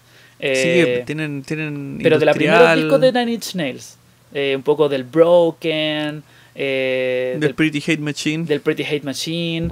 Eh, y me encanta cómo rifean este sonido un poco de la onda de Converge en cierto rato. Y creo que una banda a seguir si te gusta el lado más hardcore, metal. Y sí es bastante controversial la banda, la verdad. Porque no es como la típica banda metalera que tú escucháis en general. Tienen un desorden especial. Yo creo que la forma en la que, que racionalizo la existencia de Code Orange y el odio que hay hacia Code Orange es que el metalcore es un género insular, como el black metal, por ejemplo, pero al igual que el black metal, y yo, diría un poquito más que el black metal, es un género que tiene la agresión, que tiene la violencia, eh, no solamente musical, sino que cultural como un elemento esencial. El metalcore es un género en donde la gente, en vez de mochar, se pega en la cara. Se pegan, se agarran a combo los hijos la gente que va a los recitales de, de, de Sí, hay unos de una forma súper maletera, empiezan a agarrar a combo en el hocico a todos los que están dentro en el moch y llega a ser un poco ya desagradable, pero van claro, directo a eso. Eh, es que, claro, ese es el punto de que, por ejemplo, cuando uno mochea, no sé, trash, eh, uno está en la onda de que ya se mete y nos vamos a pegar y lo vamos a pasar bien, es, es como una cuestión comunitaria de, un, de unión es una cuestión cultural de, identificarse con el otro y decir, ya, a mí también me gusta esta música y también la voy a mochar, mochemos juntos. Claro, mochemos juntos, demos vueltas y... Claro, eh, ese rito es muy distinto en el metalcore, porque en el metalcore la gente se va a agarrar a combo literalmente, no, no tiene otra... Obviamente la gente le gusta la música, pero hay muchos tipos que van a esa weá a pegarse nomás. Claro, como un club de la pelea. Solo eso, como un club de la pelea. Y la gente se pega de verdad, esto no es como pegarse de mentira como No, no, no, no, como lucha libre. No es lucha libre esto, esto UFC.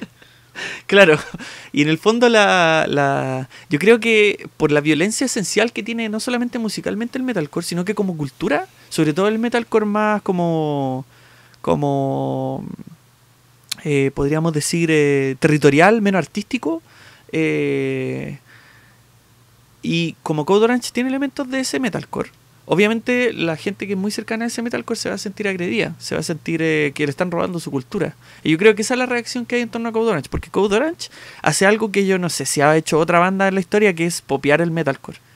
Popear el metalcore Es como lo que hablamos la otra vez, que elementos porque... Stone Age popeó el Stoner.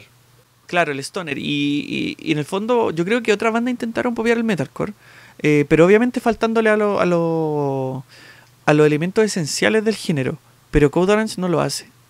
Y eso es lo que hace que Code Orange sean especiales, porque además de popear el metalcore, que es una tarea dificilísima. Sí, casi imposible, pareciera. Lo, lo, mezclan con otros géneros musicales que son que son harto más ajenos, como lo que mencionabas tú del, del industrial. Entonces yo creo que este álbum, eh, irónico que llegó a, a, un, a, un, a un premio, ¿no? Lo, lo, tiraron para un premio. Creo que lo tiraron que fue así, como que yo vi que salió en el. en el. ¿En los nominados? En, los Grammy, no? Como que estaba nominado para el Grammy de rock, creo que sí. yo lo vi así en un premio y dije, ¿qué weá? Como que nunca hubiese pensado que un disco así iba a ser eh, eh, posible así para considerar que sea. Eh, yo creo que esa es la, la, la, la, razón por la que se odia tanto a Code Orange, pero para mí esa es la razón que hace buenos a Code Orange son, son una banda que logra mezclar estilos que no deberían existir juntos, pero lo hacen muy bien. Esa, esa es mi, mi aserción en torno a esa banda. Y ese disco es muy bueno. Salió el 2018, mejor interpretación de metal, nominado. Brígido. Ahí está. En, la, página de los Grammy, grammy.com salen. Nominaciones, una, no ganaron obviamente, porque tienden a ir a las cosas menos creativas los Grammy. Pero... Eh, el hecho de que hayan dominado a una banda como Code Orange fue. Claro, muy, un sello muy, extraño. Claro. Bueno, que, gracias al hecho de que también participan en un sello un poco más grande, en vez de Death Wish, ahora están con Roadrunner Records, que es un sello igual mucho más grande en caso de, metal. Más accesible de metal también. Claro, claro. Pero eso con Code Orange, buena banda, eh, mezcla muy interesante. Eh, cualquier eh, siempre, siempre he sido de la idea de que si tu arte no hace enojar a nadie, no debería ser tu arte. Y Code Orange hace enojar a mucha gente. En especial metalero. En especial metalero, o la gente así como del metalcore más conservadora. Eso con Code Orange. Y lo, último que quiero mencionar es uno de mis discos favoritos de toda la historia que está en tu chart, que es el Today's Active Lifestyles. De polvo. De polvo. Eh, sí, bueno, eh, tenía ganas de escuchar Mad Rock y hay en general como que a veces tratando de ser repetitivo y casi siempre, de bandas de band rock, una de mis favoritas es Battles. Eh, que igual tiene otro Que elemento. más contemporánea. Claro, que es más del, contemporánea. eh, batero de, de Helmet, que De es una Helmet, post-hardcore claro. muy importante también. Sí. Eh, me encanta Battles, pero quería escuchar otra cosa. Quería un poco más de ruidito. Quería un poco más de distorsión. Entonces fui a este disco clásico del Math Rock. eh, y pucha, es, es excelente. No lo había escuchado tanto y ahora como que lo revisité y es como, oh, esto eh, es increíble. eh, me acuerdo que iba como por la calle caminando escuchando esto y uff, sendo sonido. También usan harto el tema del feedback, del acople, de la distorsión a máximo, a máximo poder, eh, muy rítmico, pero también con pasajes más disonantes. Creo que es un disco fundamental si quieres meterte en el rock matemático. Creo que Polvo es una banda fundamental. Sí, eh, la belleza de Polvo es que tiene lo mejor de los dos mundos. Tiene lo mejor del mad rock, tiene constantes cambios de ritmo, una inteligencia para estructurar canciones en términos numéricos muy, muy grande. Eh, si es que, por ejemplo, aprecian eso en bandas como Tool, aquí es donde está de verdad eso. Eh, constantemente te asaltan con cambios de, de, tempo, eh, tocando los mismos riffs de forma diferente. Y sin, y sin perder coherencia. El disco es muy coherente además. Claro, y está, está estructurado de una forma muy deliciosa. Y eh, no, tiene toda la gracia del post-hardcore también. Tiene ese, ese, estilo de buñeteo cerca del mástil, tiene las octavas, tiene esa línea de batería bien helmet, bien, podríamos decir, Shellac, que es una banda muy, que una banda de post-hardcore que influenció mucho al mad rock.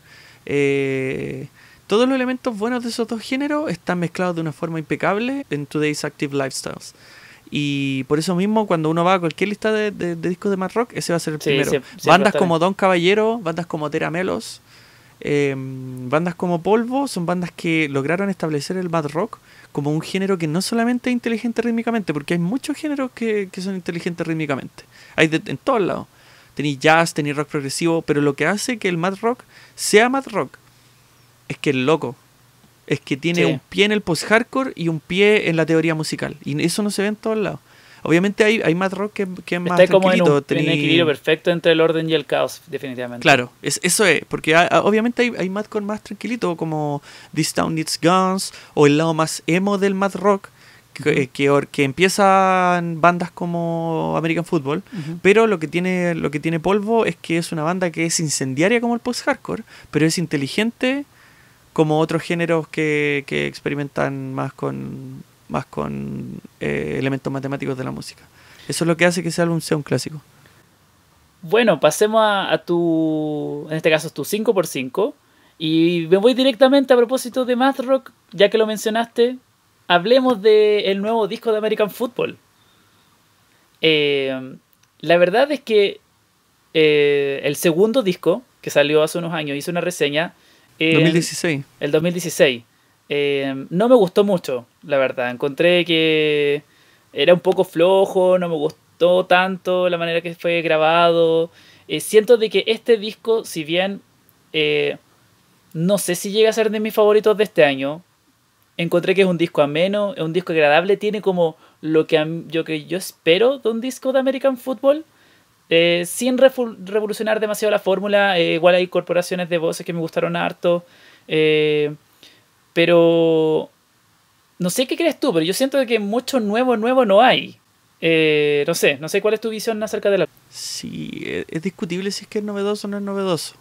Mm, Lo que yo, yo- lo que yo creo que es, que es algo que no es discutible es que esta fase de American Football es esencialmente diferente a la fase clásica del primer Claro. disco. Porque toda la juventud que tenía el. Claro, claro. de- del emo, del Midwest emo que tenía el. El American Football LP1, eh, no está en el 2 ni en el 3.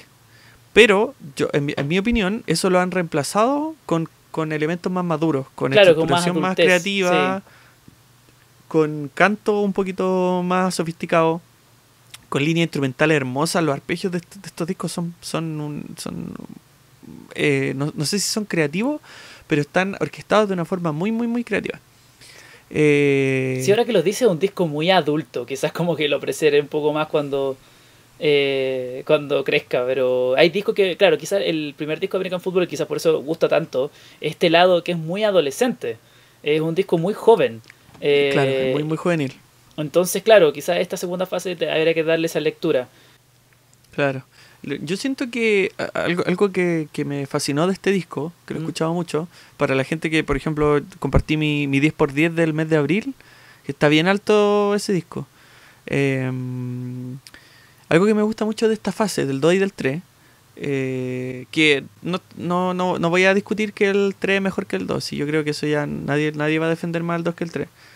Pero algo que escuché en el 2 y que al igual que tú sentí que estaba no desarrollado al máximo, eran canciones eh, emocionalmente muy punzantes que eran tan buenas que dejaban chica a la otra.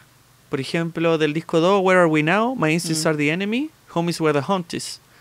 Em, Desire, Gets in the Way y Everyone eh, is Dressed Up, como que son canciones muy que tienen una, una, una, potencia emocional y que tienen una belleza instrumental que otras canciones dentro de ese disco no tenían.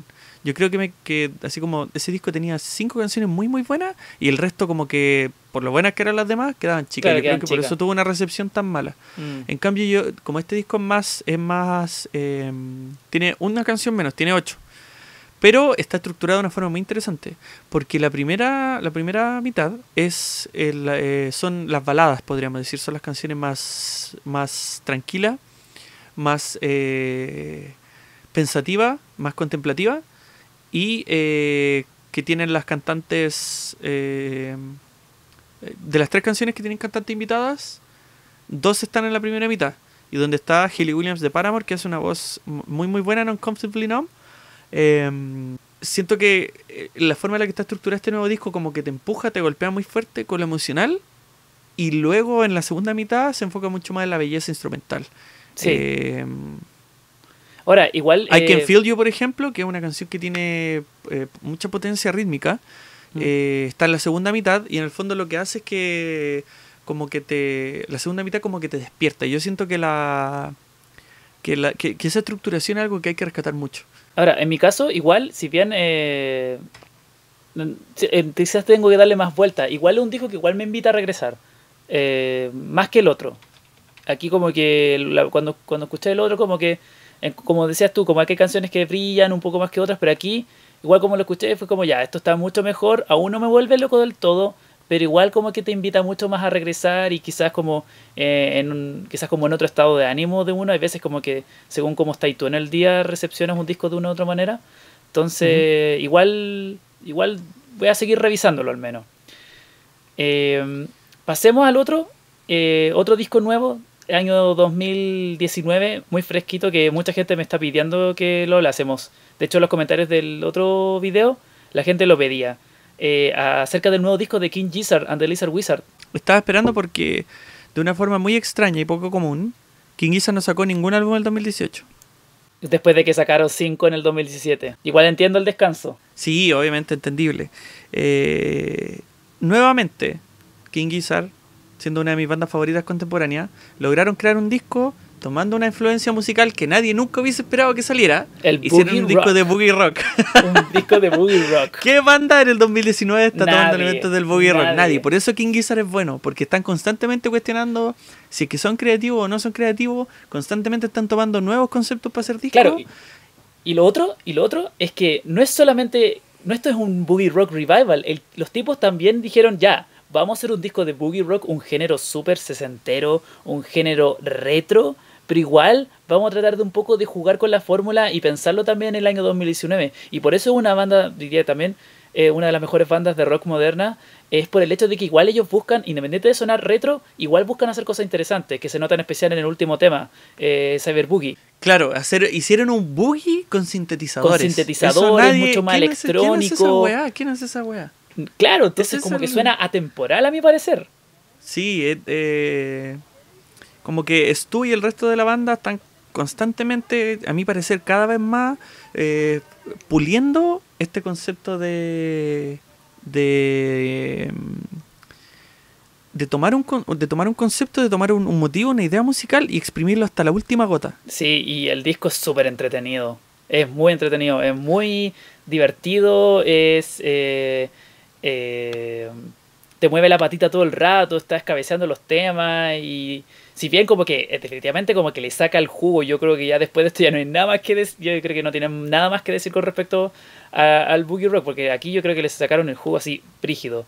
Eh, igual me llama mucho la atención el otro tema que sacaron, que es un tema medio metal que sacaron, eh, Plan B creo que se llama. Planet B. Planet B, así se llama. es un tema como heavy metal. Es como trash. Sí. No sé si van a sacar otro disco. El video es súper bueno. Es muy entretenido además. sí, debe ser, debe ser una pista porque no, no lo pusieron en este disco. No está equipo, no está equipo. Y, rara, rara vez King Gizzard tira, tira temas sueltos. Claro, entonces. Porque son una banda conceptual, pues son una banda de, álbum. Claro, entonces ojalá, ojalá saquen un disco metal. Sería, yo, yo, yo, yo sé que podría, pueden hacerlo, mostraron que pueden hacer metal incluso y súper bien. Eh, sí. Entonces, no, como... definitivamente la hicieron otra vez. Sí, eh, eh, cada vez como que sorprende más la forma, como que da gusto escuchar música hecha por músicos que son igual de obsesionados y de metidos eh, en la música que sus oyentes. Sí. Es rara, rara vez pasa eso. Kanye, por ejemplo, una de las razones por la que es... el sampleo de Kanye es tan bueno, no es solamente porque Kanye logra samplear música muy distinta y hacerla coherente entre sí, en discos como Late Registration y Graduation, lo mismo pasa aquí con King Gizzard, en el sentido de que toman géneros culiados que nadie escucha. toman motivos artísticos que, ya están quedándose en el pasado y los reviven. Nadie, yo, o sea, si tú me hubieses preguntado hace un año, oye, ¿qué va a hacer King Gizzard en el próximo disco? Obviamente no te podría decir porque es una banda súper creativa, pero jamás en la vida te hubiese dicho que hubiesen sacado influencias de Ron Wood, de Point Blank, de Status Quo, de Faces, de Canet Hit, de bandas que ya Claro. son bandas buenas, obviamente son bandas que tienen. Y son muy entretenidas, tienen su estética y todo, pero, el, boogie rock como que no es algo que está muy, muy en la, conciencia musical general. Y claro, y eso habla muy bien de ellos, que los tipos justamente, como dices tú, estudian muy bien la música y seguramente estaban rayando la papa con esas bandas y dijeron, oye, hagamos un disco así. Entonces... Boogie, Man Sam, esa canción está tocada con la mano, ¿cierto? La guitarra eh, está tocada con la mano, ¿puede sí, Sí, es como súper pejeado. Porque eh, ese, ese, ese, sonido, ese rifeo del boogie, como que no sé si lo voy a hacer con la uñeta. Pero eso habla de, cómo ellos estudian la forma de, de, tocar los instrumentos de los géneros. Sí, bueno, lo que hicieron con Flying Microtonical Banana, que, claro. que buscaron otras maneras de crear melodías. Los tipos son súper estudiosos de la música, definitivamente. Eh, no sé si hay cachado esas listas de Amiba que van como a una tienda a comprar ah, sí, que compren discos. Claro, eh, también se sacan una joya los tipos. son realmente obsesivos de la música. Sí. Esos son eh, melómanos, de real. Sí, son, es como música para melómano hecha por melómano. Totalmente. Y eso es como para nosotros, vibramos con eso. Sí, eh, nuevamente King Gizzard sigue demostrando que son de las bandas más creativas de la, de la década, la, probablemente de las bandas más creativas del rock contemporáneo. Sí. Eh, no, sé, siento que el disco es muy creativo, siento que el disco es muy entretenido, que rítmicamente muy consistente, que pasa solito, así como que se va solito de, un, momento al otro. las nueve canciones se van solas. Side Boogie es una de las canciones más creativas que han hecho. Lo mismo Fishing for Fishes, pero no sé qué tanto, en qué lugar lo pondría dentro de mis discos favoritos de, de King Gizzard. Ah, no, eso es diferente. Para mí eso es diferente. No sé, no, no, no digo que es el mejor disco de King Gizzard. No, no creo que lo sea. Pero sí un disco completamente bueno y igual se agradece. Entonces, sí. como un disco que voy a regresar y voy a estar dándole vueltas probablemente eh, ahora. Así que no se sorprendan que en otras ediciones del podcast aparezca dando vueltas por ahí el disco porque lo voy a estar revisitando. Eh, bueno, el último es de una de mis bandas favoritas, eh, de Mars Volta, el Nocturniquet. Estoy dando vueltas a. Creo que es el último disco de Mars Volta. Penúltimo. Penúltimo. No, el último. El, último. antes viene el Octahedron. Eh, este es el último. Eh, disco subvalorado, en mi opinión, de, de, Mars Volta. Si bien, obviamente, para mí los clásicos son los primeros. Eh, creo que Mars Volta planteó buenas ideas en su última época. Y entre ellos, ese disco está. Entonces, no sé, ¿por qué quisiste revisitarlo? ¿Qué, qué hay de él que te llama la atención? siempre, en mi guía de Mars Volta. ¿Mm? menciono que el aspecto, el aspecto progresivo de Mars Volta siempre se discute, siempre se valora, pero el aspecto experimental no se pesca mucho. Mm. Quizás es porque el tipo de persona que escucha Mars Volta tiende a ser persona más progresiva que más de rock experimental. Pero para mí la segunda mitad de la discografía de Mars Volta es súper infravalorada, especialmente Bedlaming Goliath y Nocturne De hecho, está por lo mismo. Mars Eh, Volta, al Cedric Vix, eh, Vixler Zavala, odia de Bethlehem Goliath. ¿En serio? Sí, sí, le carga. Dice que suena muy metalero por la batería. de mierda. Sí, es pesado el, el es un tipo. disco muy bueno, sí. A me no sé, yo encuentro que. eh, um, pero Nocturniquet es. eh, siento que toda la como toda la locura que tenía Omar Rodríguez López en la cabeza por fin como que la puedo manifestar bien en, en Nocturniquet porque para mí eh, Nocturniquet es mejor que Octahedron Mm. en el sentido de que las ideas están más están más mm, tan manifestadas de una forma más coherente Eh, como que lograron ordenar su locura y hacer un disco de art rock eh, sin perder el, el aspecto progresivo yo creo que esa es la belleza de, de Sí, sí. eh, además, lo, mm, el- el- el- los músicos que hay son. creo que es diferente el plantel de Nocturniquet con el plantel de. Sí, de hecho, aquí estoy mirando. bueno, aparte de Omar, Juan Alderete, que siempre estuvo tocando bajo. Hay eh, otro baterista. Hay otro baterista que se llama The Anthony Parks. Sí. Y Que- eh, eso hace que la percusión de este disco sea una locura. Que. Porque. eh, de Anthony Parks es un artista que toca otro tipo de género musical. Eh, un tipo que hace como más plunderphonics, que es Claro, como. eh, podríamos decir incluso inditrónica. Y el hecho de que él esté en las baterías, como que. mm, Le da otro como que le da, le da una potencia al disco, le da una propulsión que no tienen otros discos de Mars Volta. Eh, siento que el plantel de ese disco es perfecto, salió muy bien, como eh, eh, es un muy buen álbum para cerrar la discografía de Mars Volta. Y Claro. ojalá que no que no corrompan eh, Aunque, claro, faltaba, faltaba el tecladista, el Isaiah Iki Wowens. Ese, él no toca en ese álbum. Claro, y ojalá que no corrompan el, es- ese, ese, ese final tan Pero creo que van a tan volver. acorde, tan acorde como lo hicieron con At the Driving. Porque Sí. Literalia después del Relationship of Command es una falta de respeto. No lo necesitábamos. No, no necesita, sí. Sí, aunque, Eh, aunque igual me gustaría que volvieran de Mars Volta. eh, Netamente quizás por mi lado fan. Creo que van a volver. Tengo entendido de que es una, una idea. Eh, posiblemente ocurra. Pero pero sí, ojalá si vuelven lo hagan de una, fan- de una mejor manera porque siento de que me dio lata de que no me gustara tanto el último de At the Drive-In. No, no, no fue un buen regreso. sí, era completamente innecesario. Ce- Cerrar esa, o sea, habían cerrado esa discografía de tres discos Claro, muy y- buenos de post-hardcore. Al menos los últimos dos son como de los mejores discos de post-hardcore. y Sí, después tiraron no, ese disco que es como. Command es una obra maestra. Sí, no, y ese, ese Interalia es como un disco súper como eh, regurgitado, poco creativo.